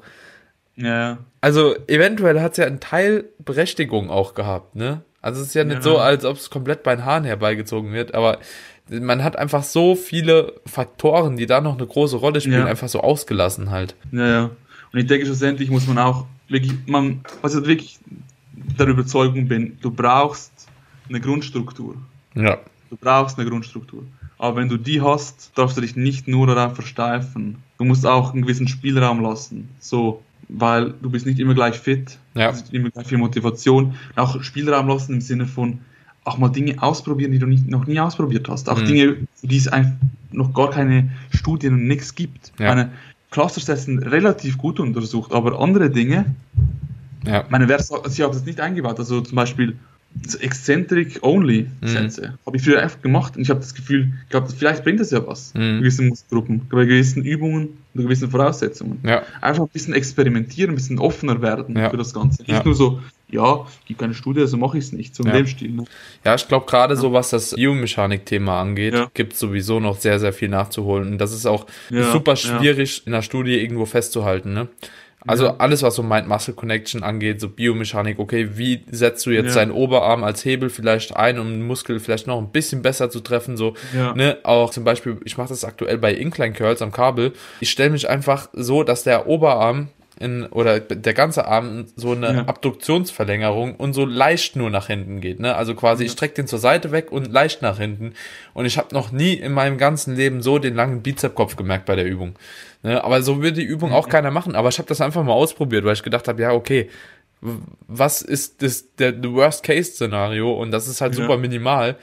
Und Mhm. genauso auch bei, ob das jetzt ein Butterfly Reverse ist oder ein Latzug, so, man muss Ja. da selbst einfach so ein bisschen gucken, wie seine perfekte Technik ist und nicht wie die perfekte Technik nach dem Lehrbuch ist. Weil, Ja. die, weil die trifft einfach nicht immer zu. Auch bei Belt Squats, bei, bei wir haben eine Pitch Shark, Belt Squats, und ich sehe da Leute, die nehmen 300, 400 Kilogramm. Und ich bin gerade mal bei 150, 160. Hm. Aber ich führe die Übung komplett anders aus als die. Ich stehe ziemlich aufrecht und fast noch hinten, Mhm. während die eigentlich vorne übergebeugt und sich da irgendwie Mhm. noch festhalten an den Griffen und so. Und ich spüre es so einfach, ich habe einfach die, die Ausführung gesucht, wie ich sie am meisten in den Quads spüre. Und es ist einfach halt so dann da rausgekommen bei mir. Hm. Und so weniger aufs Gewicht fokussieren, also diese Dinge, es ist so, was ich auch noch dich fragen wollte, hast du auch das, ich habe das Gefühl, dass du, wenn du fortgeschrittener bist, dass es deine Qualität der Sätze zunimmt. Das heißt, ich denke, Ja, ich brauche immer weniger Volumen. ich brauche immer weniger Volumen. Ich habe jetzt die, ey, Total. ich habe jetzt meine Hamstrings-Sätze, habe ich reduziert. Ich mache jetzt noch zwei Sätze Ja, pro, pro Übung und pro Training vielleicht so drei, vier. ja also, also bin ich auch nur bei Und das ist wahrscheinlich fünf. immer noch zu viel. Weil Ja. ich habe Muskelkater ohne Ende, immer bis zur nächsten Einheit praktisch. Ja. Es ist einfach zu viel. Ja, ja, das Und- ist auch so ein guter Ja. Punkt eigentlich, den du ansprichst, Ja. weil ich habe auch letztens drüber nachgedacht, also ja, im Endeffekt früher war ich ja echt so ein bisschen biased an das mehr Volumen, also Ja. zumindest so Richtung 20 Sätze. Mittlerweile hat mich der Freddy echt so konditioniert auch durch mein eigenes Training, dass ich immer mehr gemerkt habe, ich brauche immer weniger und weniger und weniger und weniger. So, das Einzigste, was mich dabei immer noch mal verrückt macht, ist, wie andere so viel brauchen. So, und Ja, dann fange ich aber so, wieder ja. an, im Umkehrschluss daran zu zweifeln, wie die die Übung wirklich ausführen und wie die Ja, an den Satz klar. gehen. Zum Beispiel, wenn ich eine ADL mache, ja, so und danach an einen Leg Curl gehe. Ich mache einen Aufwärmsatz und den ersten Satz, den ich mache, den führe ich aber auch richtig aus. Also richtig, richtig. So, da sitzt die Technik, da, da sitzt die Bewegungsqualität, so. Und andere gehen halt eben hin und machen dann vielleicht halt statt einer API 6, machen sie eine API 7, machen sich vielleicht nicht warm, nehmen das erste, also nehmen den ersten Satz schon direkt, den den ich als Warm abzähle, nehmen die als Aufwärmsatz. So, und ich glaube, das ist oftmals dann das Problem, dass viele irgendwo einfach eine schlechtere oder einen schlechteren Stimulus mit dem ersten Satz setzen schon. So, und das ist dann, wenn man das auf die Übung alle hochrechnet, so, und das auf jede Trainingseinheit, Ja. dann sind das so viel verschwendete mit Volumen. Ja, das ist schon wieder viel ausmacht. So, und das ist das Volumen, was ich vielleicht auch einfach weniger brauche wie andere. Ich, denk, ich denke eben auch, ich denke, viele komplizieren auch das, das, die, die, die Qualität und das Ansteuern quasi, das bei ihnen halt nicht so gut funktioniert wie bei uns, bei gewissen Übungen ja. oder so zum Beispiel, über das Volumen. Weil ja, wenn du halt nur 60% dann quasi ansteuern kannst, sage ich mal, so grob einfach so als Grundgedanke, dann brauchst du halt ja mehr Volumen. Also fast doppelt so viel, wie wenn du 100% ansteuern könntest. Ich, ich, ich, ich, bin mir sicher, dass auch das nicht, also genau wie bei uns, das nicht auf jeden zutrifft, ne, dass es wirklich ja, Leute gibt, die viel brauchen, ne, weil einfach nichts passiert. Ja, also ich kenne auch echt viele erfahrene Athleten, so die wirklich mehr brauchen. Aber ich bezweifle halt wirklich so, dass, also so jeder zweite Klient, der zu mir kommt, der hat ja irgendwie 30 Sätze für den Rücken, der hat irgendwie 25 ja. für die Brust, 25 für die Quads, die beugen irgendwie dreimal die Woche, so und ich denke mir so, wo geht das ganze Volumen hin? Wie, kann, wie kannst du da noch stehen? So, ja, Alter. Gutes, gutes Beispiel, sagt ihr jetzt. Also auch, wo wir von Cluster-Sets geredet haben. Ich habe bei den Cluster-Sets, habe ich letztes Training gemacht vor dem Deload. Hm. Da habe ich wirklich zwei Cluster-Sets gemacht und das Gesamtvolumen an Reps und Gewichten war unwesentlich höher als im letzten Training. Hm. Also sagen wir, wenn ich jetzt sagen wir drei Sätze mache normalerweise, sagen wir im ersten zwölf, im zweiten zehn, im dritten acht Reps mhm. zum Beispiel. Ja. Und jetzt mache ich ein Cluster-Set, aber vorhin noch einen normalen Set auf irgendwie zwölf Reps. Und dann ein Cluster-Set auf, auf irgendwie 10 und komplettiere bis 20 oder vielleicht zwei Reps mehr oder so. Ja. Aber der Muskelkater, das Feeling danach war ein komplett anderes, obwohl die Rep-Zahl fast gleich war. Mhm. Weißt du? Und mhm. das zeigt dann einfach so, wie du es ausführst. Jetzt klar, das ist jetzt nochmal ein Spezialbeispiel, aber allein nur schon solche Dinge können das Ganze so verändern, dass ich einfach denke, nur aufs Volumen zu schauen, ist einfach zu einfach, ja. weil die Qualität der Raps, wie, ja, wie viel du ansteuerst, mit, unter welchen Voraussetzungen du die Raps machst, das spielt einfach eine große Rolle. Ja ja. die einfach zunehmend wichtiger wird, je fortgeschrittener du bist, weil einfach halt deine Regenerationskapazität nun mal endlich ist ja. und dein Volumenbedarf, aber eigentlich so als Stimulusbedarf, sage ich mal, um über die Schwelle zu kommen, dass etwas passiert, halt steigt. Hm. Ja. Ja, es ist jetzt mal gerade noch an der Stelle, Cluster-Sets ja. nimmst du aber auch, jeden Satz zählst du als Satz, oder? Also wenn du vier Cluster-Sets machst, zählst du, ah, obwohl du, da machst du halt eben aber auch schon viel weniger Wiederholung wie ich. Ja, kann, ja. Man, kann man vielleicht nicht eins zu eins so übertragen. Nee, ne? nee. Ich mache halt so, wenn du dir das vorstellst, normal sagen wir, ich mache jetzt normalerweise, sagen wir, ich würde bei einer Übung 4x10 machen, so grob. Also 4x10 nicht 10, 10, 10, 10, ah. 10 natürlich, aber so. Dann hast du irgendwie, also normale Straight Sets. Ja. Also im ersten irgendwie 12, zweiten irgendwie 11, dritten 9, vierten irgendwie 7 Reps, sagen mhm. wir mal so, grob. Im Schnitt etwa 4x10. Und jetzt mache ich das dann halt so, dass ich quasi wie die letzten zwei Sätze zu einem Satz zusammenstreiche. Ja dann einfach sage, im ersten Teil des Cluster-Satz mache ich dann die 10 Reps, wie ich auch sonst gemacht hätte ungefähr. Hm. Und dann komplettiere ich einfach auf, auf 10, somit das, damit die Gesamtrep-Zahl dann etwa gleich hoch ist. Ja. So, etwa so handhabe ich das. Hm. Weil das einfach für die gleiche Rep-Zahl plus minus hast du dann einen höheren Reiz eigentlich. Ja, ja. Ja, ja okay. Das, so, einfach um so ein ja. bisschen abschätzen zu können, weil wenn ja. du einfach eine, eine Cluster setzt, also wenn du halt vier Sätze machst und beim letzten Satz einen Cluster-Satz machst, wo du nicht irgendwie fünf Teilsätze hast, hm. dann wird es zu krass, dann wirst du, dann wirst du dich abschießen. Das sollst du, also ja. wenn du es implementieren willst, gerade für die Leute jetzt, wo denk, die denken, ja, schau, ich will es auch mal probieren, streicht lieber ein paar Sätze raus oder zählt wie Daniel, wenn ihr im höheren Rap-Bereich seid, die äh, Teilsätze als einzelne Sätze, weil sonst schießt ihr euch ab. Ja, ich habe auch. Wenn ihr einen Satz als einen Satz zählt und das eins zu eins überträgt, dann werdet ihr euch komplett abschießen. Ja, komplett. Ja. Ich, ich hatte eben nämlich überlegt, dass du es auch so machst, aber dann hast irgendwas gesagt, wo ich dann dachte so, ah nee, kann doch nicht sein, weil du hast ja gesagt, du machst das bei Waden auch schon super lang, ne? Ja, ja. Ja, und da dachte ich eigentlich, dass du deine fünf Sätze Waden zum Beispiel pro Training halt als Mayo oder Cluster so abwickelst. Als Einsatz, weißt du? Quasi, dass du bei zwölf anfängst und dann irgendwo bei vier endest oder so. Also zum Beispiel, wenn ich jetzt zum Beispiel jetzt bei, bei den Waden so, zum Beispiel so sieben Raps, fünf Raps, drei Raps mache zum mhm. Beispiel. So mit so 20, 15, 10, 20 Sekunden Pause dazwischen. Mhm. Dann habe ich ja Gesamtzahl an Raps, habe ich dann 15 Raps. Mhm. Und das ist dann einfach als Einsatz. Ja. Ja, okay. Ja. Und wie, und wie viele Sätze machst du Waden? pro Woche. Ja. Oh. Im einen mache ich zwei solche Cluster-Sätze, also solche MyRap-Sätze. Im anderen mache ich drei, also fünf. Also fünfmal so Cluster-Sätze, Ja. also MyRap-Sätze. Und dann noch vier Straight-Sets, also neun Sätze etwa. Okay. Ja, es geht ja eigentlich. Ja. Ja. Aber wenn du halt, wenn du halt ja, die Tie-Raps dann anschaust, ja, hast du halt schnell mal pro Satz noch 15 Raps und wenn du halt drei davon machst, hast du halt da wieder einmal 15 Mhm. gemacht. Einfach mit einer viel höheren Intensität Ja, als ja. normale 3x15, oder? Ja. Also von dem her dann das Gesamtvolumen der Workload ist dann schon ziemlich hoch. Hm, ja, schon. Ja. Ja, geil. Geiles Thema eigentlich. Ja, ich bin jetzt auch, muss auch ganz ehrlich gestehen, dass ich mich schon früher damit auseinandergesetzt habe und auch ein bisschen Erfahrung gesammelt habe. Früher habe ich auch Dinge ausprobiert wie Dropsets etc., alles Mögliche in meinen ersten paar Jahren. Ich muss aber auch sagen, dass ich jetzt bei Cluster Sets habe ich erst gerade begonnen, das zu implementieren und dahingehend kann ich noch nicht so viel darüber sagen, wie ich es jetzt genau machen würde. Also ich, Aber ich, ich also, Ja. also ich selbst zu Programmen habe es auch erst jetzt seit kurzem gemacht, nachdem ich halt eben die Erfahrung Ja. gesammelt habe, aber jo, ich mache die, glaube ich, beim Freddy schon ein Jahr oder so.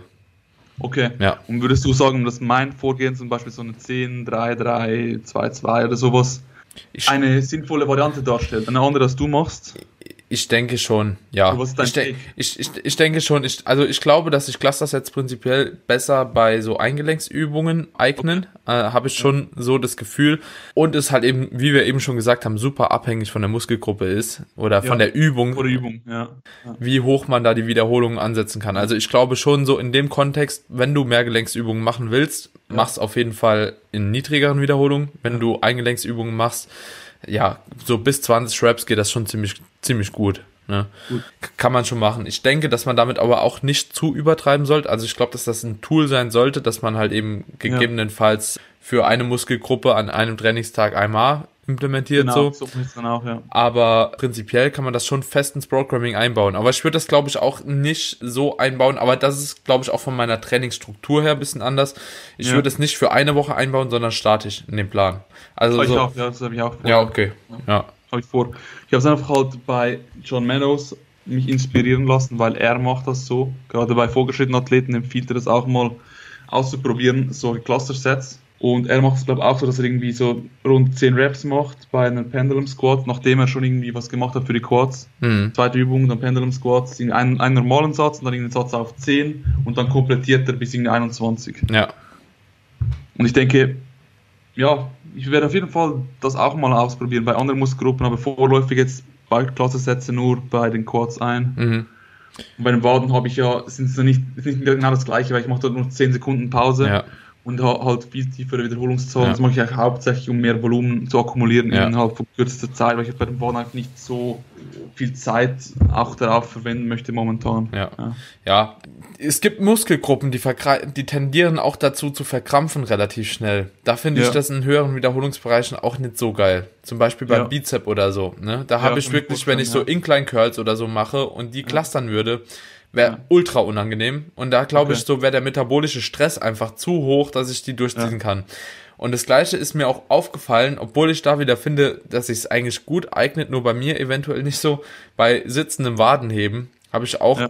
immer das Problem, dass meine Waden relativ schnell verkrampfen. Auch so, so Mhm. Leos Richtung, so, wenn ich dann in die Kontraktion gehe, will der immer verkrampfen. so, und da hindert es mich auch manchmal so, dann ein Cluster durchzuführen, weil ich halt eben ab der achten Rap oder so immer anfange, dass der halt eben verkrampft. Aber an sich Cluster-Sets finde ich super geil. Nur ich habe es eben nochmal drauf äh, angesprochen, wie du die implementierst, weil viele halt eben jetzt fragen werden, ey Daniel, kann ich oder soll ich dann nur in der letzten Woche dann Mayo-Set oder so machen? Und ich finde das halt eben super, ja, undurchsichtig irgendwo, was dir das jetzt am Ja, Mehrwert die, bringt. Genau, die Frage auch, was bringt dir ein? Ja. Vor dem Deal? Ich, So. ich sag fast immer, was, aber, ich, Ja. ich sag fast immer so, ja, mach, wenn du Bock drauf hast. ja. So, weil, weil da sind wir Ja. wieder bei dem Großen und Ganzen. Im Endeffekt Ja, ändert ja, es nichts voll. an der Situation. Das ist genauso, wenn du auswärts trainieren bist. Sag ich mal, wir sind jetzt im Gym oder so, ne, treffen uns da Mhm. und trainieren zusammen. Ja, ey, selbst wenn du jetzt einen Satz weniger oder mehr machst, das wird dich langfristig nicht negativ Ja. beeinflussen. Ja. so, ne? Ich habe auch, auch begonnen, die Sätze zu autoregulieren. Wenn ich mal einen guten Tag habe und Bock habe und mich wirklich so viel fühle, dass ich noch einen Satz mehr vielleicht machen sollte, mache ich einen Satz mehr und an oft, an vielen Tagen mache ich auch einen Satz weniger. Ja. Wenn ich, wenn ich fühle so, ich bin nicht ganz 100% regeneriert Ja. und ich denke, es macht Sinn, mich nicht noch tiefer abzuschießen, weil ich einfach die letzten zwei Tage sagen wir schlecht geschlafen habe und wegen dem halt die Regeneration nicht on point war und nicht, weil das Programm insgesamt zu viel war, weil dann musst du sowieso was ändern Ja. insgesamt am Programm. Ja. Aber du kannst gerne mal einen Satz weniger, einen zwei Satz weniger machen, wenn du halt mal ein, zwei Tage nicht optimale Voraussetzungen hattest. Ja. Auch das so ein bisschen so autoregulieren macht auf jeden Fall auch schon Sinn. Ich denke einfach bei den Cluster-Sets nochmal, um auf darauf äh, rückzu- zurückzukommen, ich habe das Gefühl, bei den Quads, sag auch, auch die Datenlage zeigt, dass die Quads recht schlecht willkürlich ansteuerbar sind. Mhm. Also du kannst relativ wenig motorische Einheiten Ja. rekrutieren, einfach durch ja, Voluntary Activation quasi. Ja.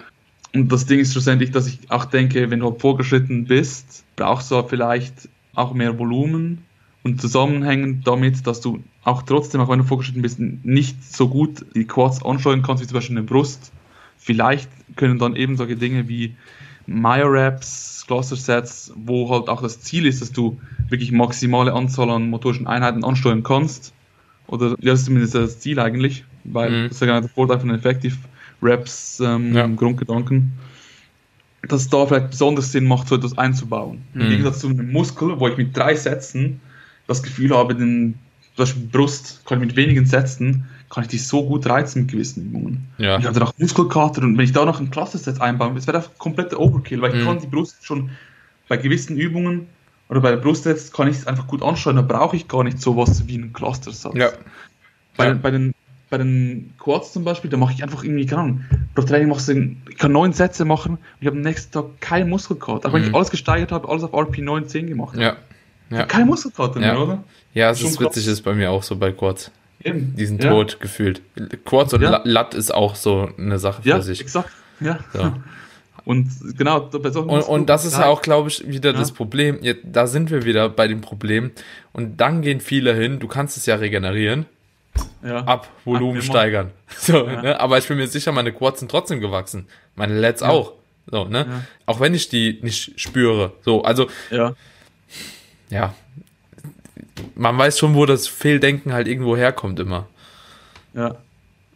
Ich denke, auch der Bottomline in diesem Punkt ist jetzt auch, dass du halt auch auf die Qualität schaust und Ja. nicht versuchst, die fehlende Qualität dann zu stark übers Volumen zu kompensieren.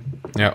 Kann sein, wenn du es nicht besser hinkriegst, ja, einen gewissen Muskel anzusteuern, also ein bisschen übers Volumen zu kompensieren, ist vielleicht manchmal sinnvoll, manchmal nötig, aber nicht grundsätzlich einfach das Mechanismus. Wenn der Muskel nicht, nicht wächst, einfach mal mehr Volumen reinbauen, sondern überlegen, vielleicht liegt es auch an der Qualität. Ja.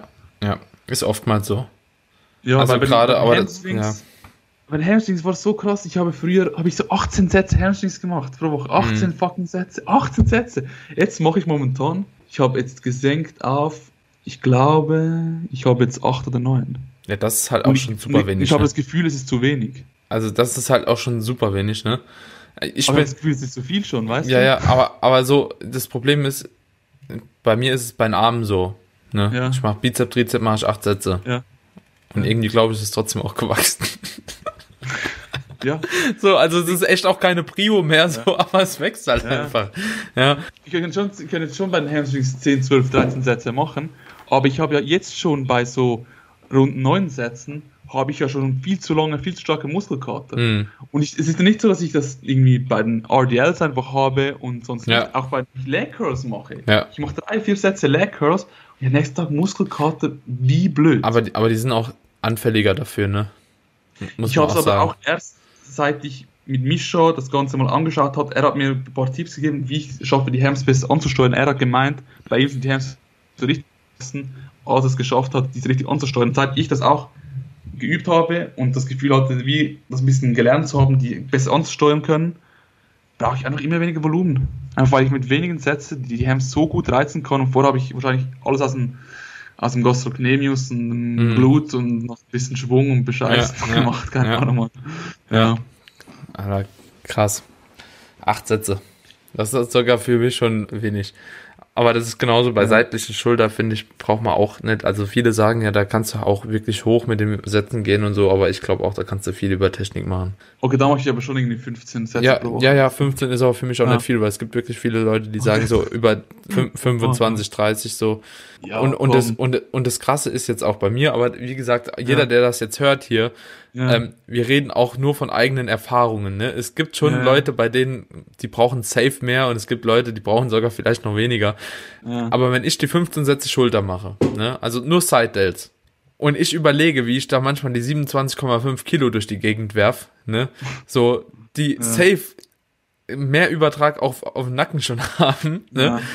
aber ich trotzdem danach einen krassen Pump in der Schulter habe, so deswegen machst du ja auch immer noch so. Die sind qualitativ für die seitliche Schulter nicht so geil, ne? Ja. Aber trotzdem reichen mir 15 Sätze, um extreme Fortschritte in der letzten Zeit gemacht zu haben. Ne? Ja. Ist halt echt, keine Ahnung, wer, wer, ich frage mich immer, welches Individuum auf der Welt braucht fucking 30 Sätze für irgendeine Muskel? Ja, vielleicht sind wir da auch biased, weil wir halt mit wenig Volumen schon sehr viel Effekt na, haben. Na, natürlich, aber das ist auch so unvorstellbar für mich, weil wenn Eben, ich denke, ja, ich müsste ja. überall das Doppelte machen, so das ja. Doppelte, wie im Arsch ich wäre. Also ich verstehe sogar gar nicht, wie jemand das tolerieren kann, weil bei mir ist immer irgendwas. Dann fuckt man die Schulter ab, dann zwickt man irgendwie die Hüfte, dann habe ich mal Rückenstrecker, dann habe ich Unterarm. So bei dem Volumen, was ich jetzt schon mache. So wie schafft jemand das, das Doppelte einfach, selbst wenn die Bewegungsqualität nicht so krass ist, aber für die passiven Strukturen, wie schafft jemand das auszuhalten? Das ist für ja, mich ein Rätsel. Ach, von der Zeit und mental. Ich meine, ich trainiere schon sechsmal die Woche mit 25 Sätzen im Schnitt. Ja. Pro Training. Also. Ja. 25 ist nicht wenig, weißt ja. du? Und ich denke, wenn du noch mehr machst, dann werden die letzten paar Sätze einfach nicht mehr qualitativ. Ja. Und dann müsstest du noch öfters trainieren. Wie, dann machst du zweimal am Tag. Boah, Alter, nee. zweimal am Tag. Ja ist mir auch schon mal überlegt, einfach so zu probieren, einfach so einen Tag in der Woche, zwei Trainings, aber irgendwie mir ist einfach die Zeit zu schade, Alter. Irgendwie, ich denke nicht, dass es so viel mehr bringt. Nee. Und auch mental, ich glaube, mich würde es wahrscheinlich mehr ermüden, mental zweimal ins Gym zu müssen. Ja. Und also, dann zweimal duschen. Also ich, ich, ich, ich, bin, ah, ich, nee. ich bin auch schon gut, gut am Sack nach jedem Training. Also ja. so, ich, ich, ich bin auch froh, wenn ich dann fertig bin. Aber, Aber ich denke, was aus dem ganzen jetzt, aus dem ganzen Gespräch ein bisschen hervorgeht, auch wenn es vielleicht ein bisschen zum Teil. Ich denke, was ihr aus diesen ganzen ja, Ideen oder ja, unseren Gesprächen jetzt da über die einen Themen herausnehmen könnt, ist, schaut mal ein bisschen, öffnet den Horizont ein bisschen. Schaut ja, mal schon. eine längere Zeit, schaut mal, was es sonst noch so gibt, probiert mal was aus. Macht das, macht das schon smart, weißt nicht irgendwie jetzt einfach Cluster-Sets dazu adden, jedes, jedes Training ist sechs Cluster-Sets dazu, das ist natürlich komplett dämlich, aber so ja.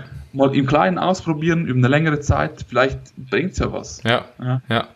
Und beobachten Und halt. einfach diesen, diesen Stil des Trainings. Ja. Auch, ja. Auch ein bisschen weil auch bei vielen Dingen bin ich nicht sicher, ob das jetzt sinnvoll ist, was ich mache, ob das ja Sinn macht für andere Leute, ob ich das aus, ob es aus einem Grund funktioniert, den ich nicht kenne, sprich, ob es irgendwie die Klasse jetzt funktionieren, weil ich einfach vielleicht, ja, keine Ahnung, mehr, mir mehr Mühe gebe oder so, keine Ahnung, ich mhm. weiß nicht, wieso sie genau funktionieren, vielleicht kann mich auch täuschen, kann es auch vielleicht fehl einschätzen, aber ich denke, overall hat es mir sehr viel gebracht, habe ich das Gefühl, in der letzten Zeit ein bisschen offener zu sein für alle möglichen ja. Arten von Trainingsprinzipien und ja. äh, Möglichkeiten, wie man Übungen ausführen kann und Übungen, die man machen kann. Ja. ja. Jetzt 40 Minuten später doch gutes Schlusswort.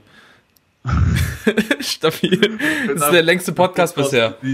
Durch zwei schneiden. Ist ja, nee, Nee, der wird, der wird ganz geballert so. Das ist ein Alright, er nice. Ehrenpodcast, der wird lang.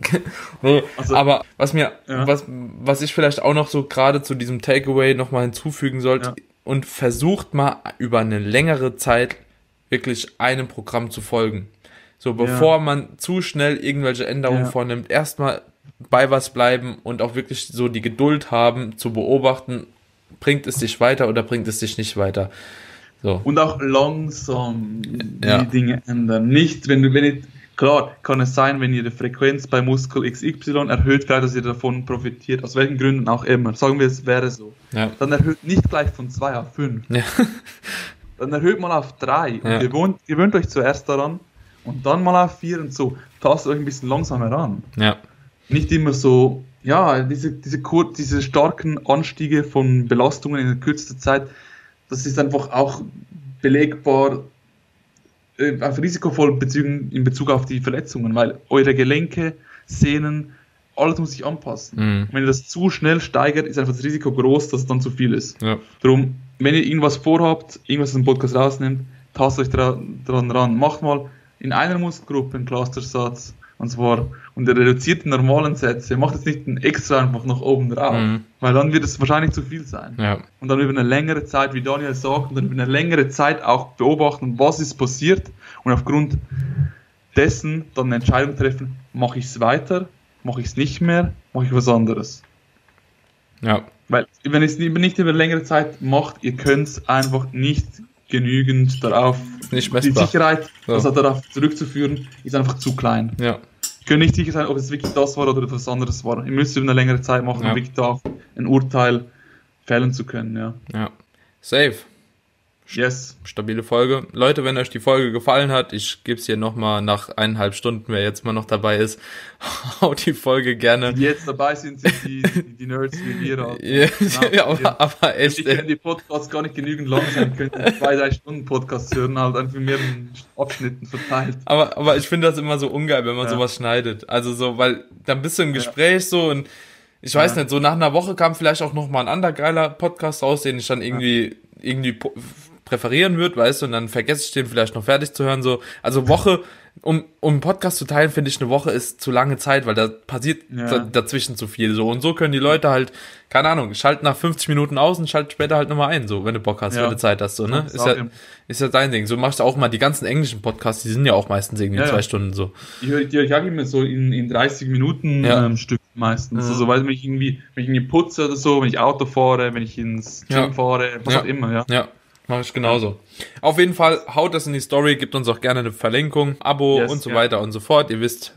Und Feedback und alles drum und dran und dann, Yep. ja, stabil. Yes. Alles klar. Janis findet ihr auf jeden Fall auf Instagram y.kara.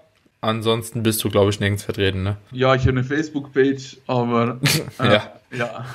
Instagram. Habe ich nichts anderes gepostet als auf meiner Instagram-Page. Also auch da, dort bin ich auf Instagram bin ich auch schon am, am, ähm, am aktivsten. Und wenn ihr irgendwas Coaching-mäßiges oder irgendwas, wenn ihr mich erreichen wollt und das nicht untergeht, dann schreibt mir eine Mail. Ja. Aber nur wenn es um was geht, dass auch, ja, wenn irgendwie mich fragt, wie groß, ihr sei, wie groß ich bin, bitte nicht per Mail. das bitte per DM. Weil, Ja. ja. Alles klar. Die Mail hauen wir auch unten dann rein. nice. Und dann hören wir uns bestimmt bald wieder, mein Lieber. Yes. In diesem Sinne, danke, dass du da warst. Gerne. Bis zum nächsten Mal, Janis. Mach's Bis gut. nächstes Mal. Bye, bye. Ciao, ciao.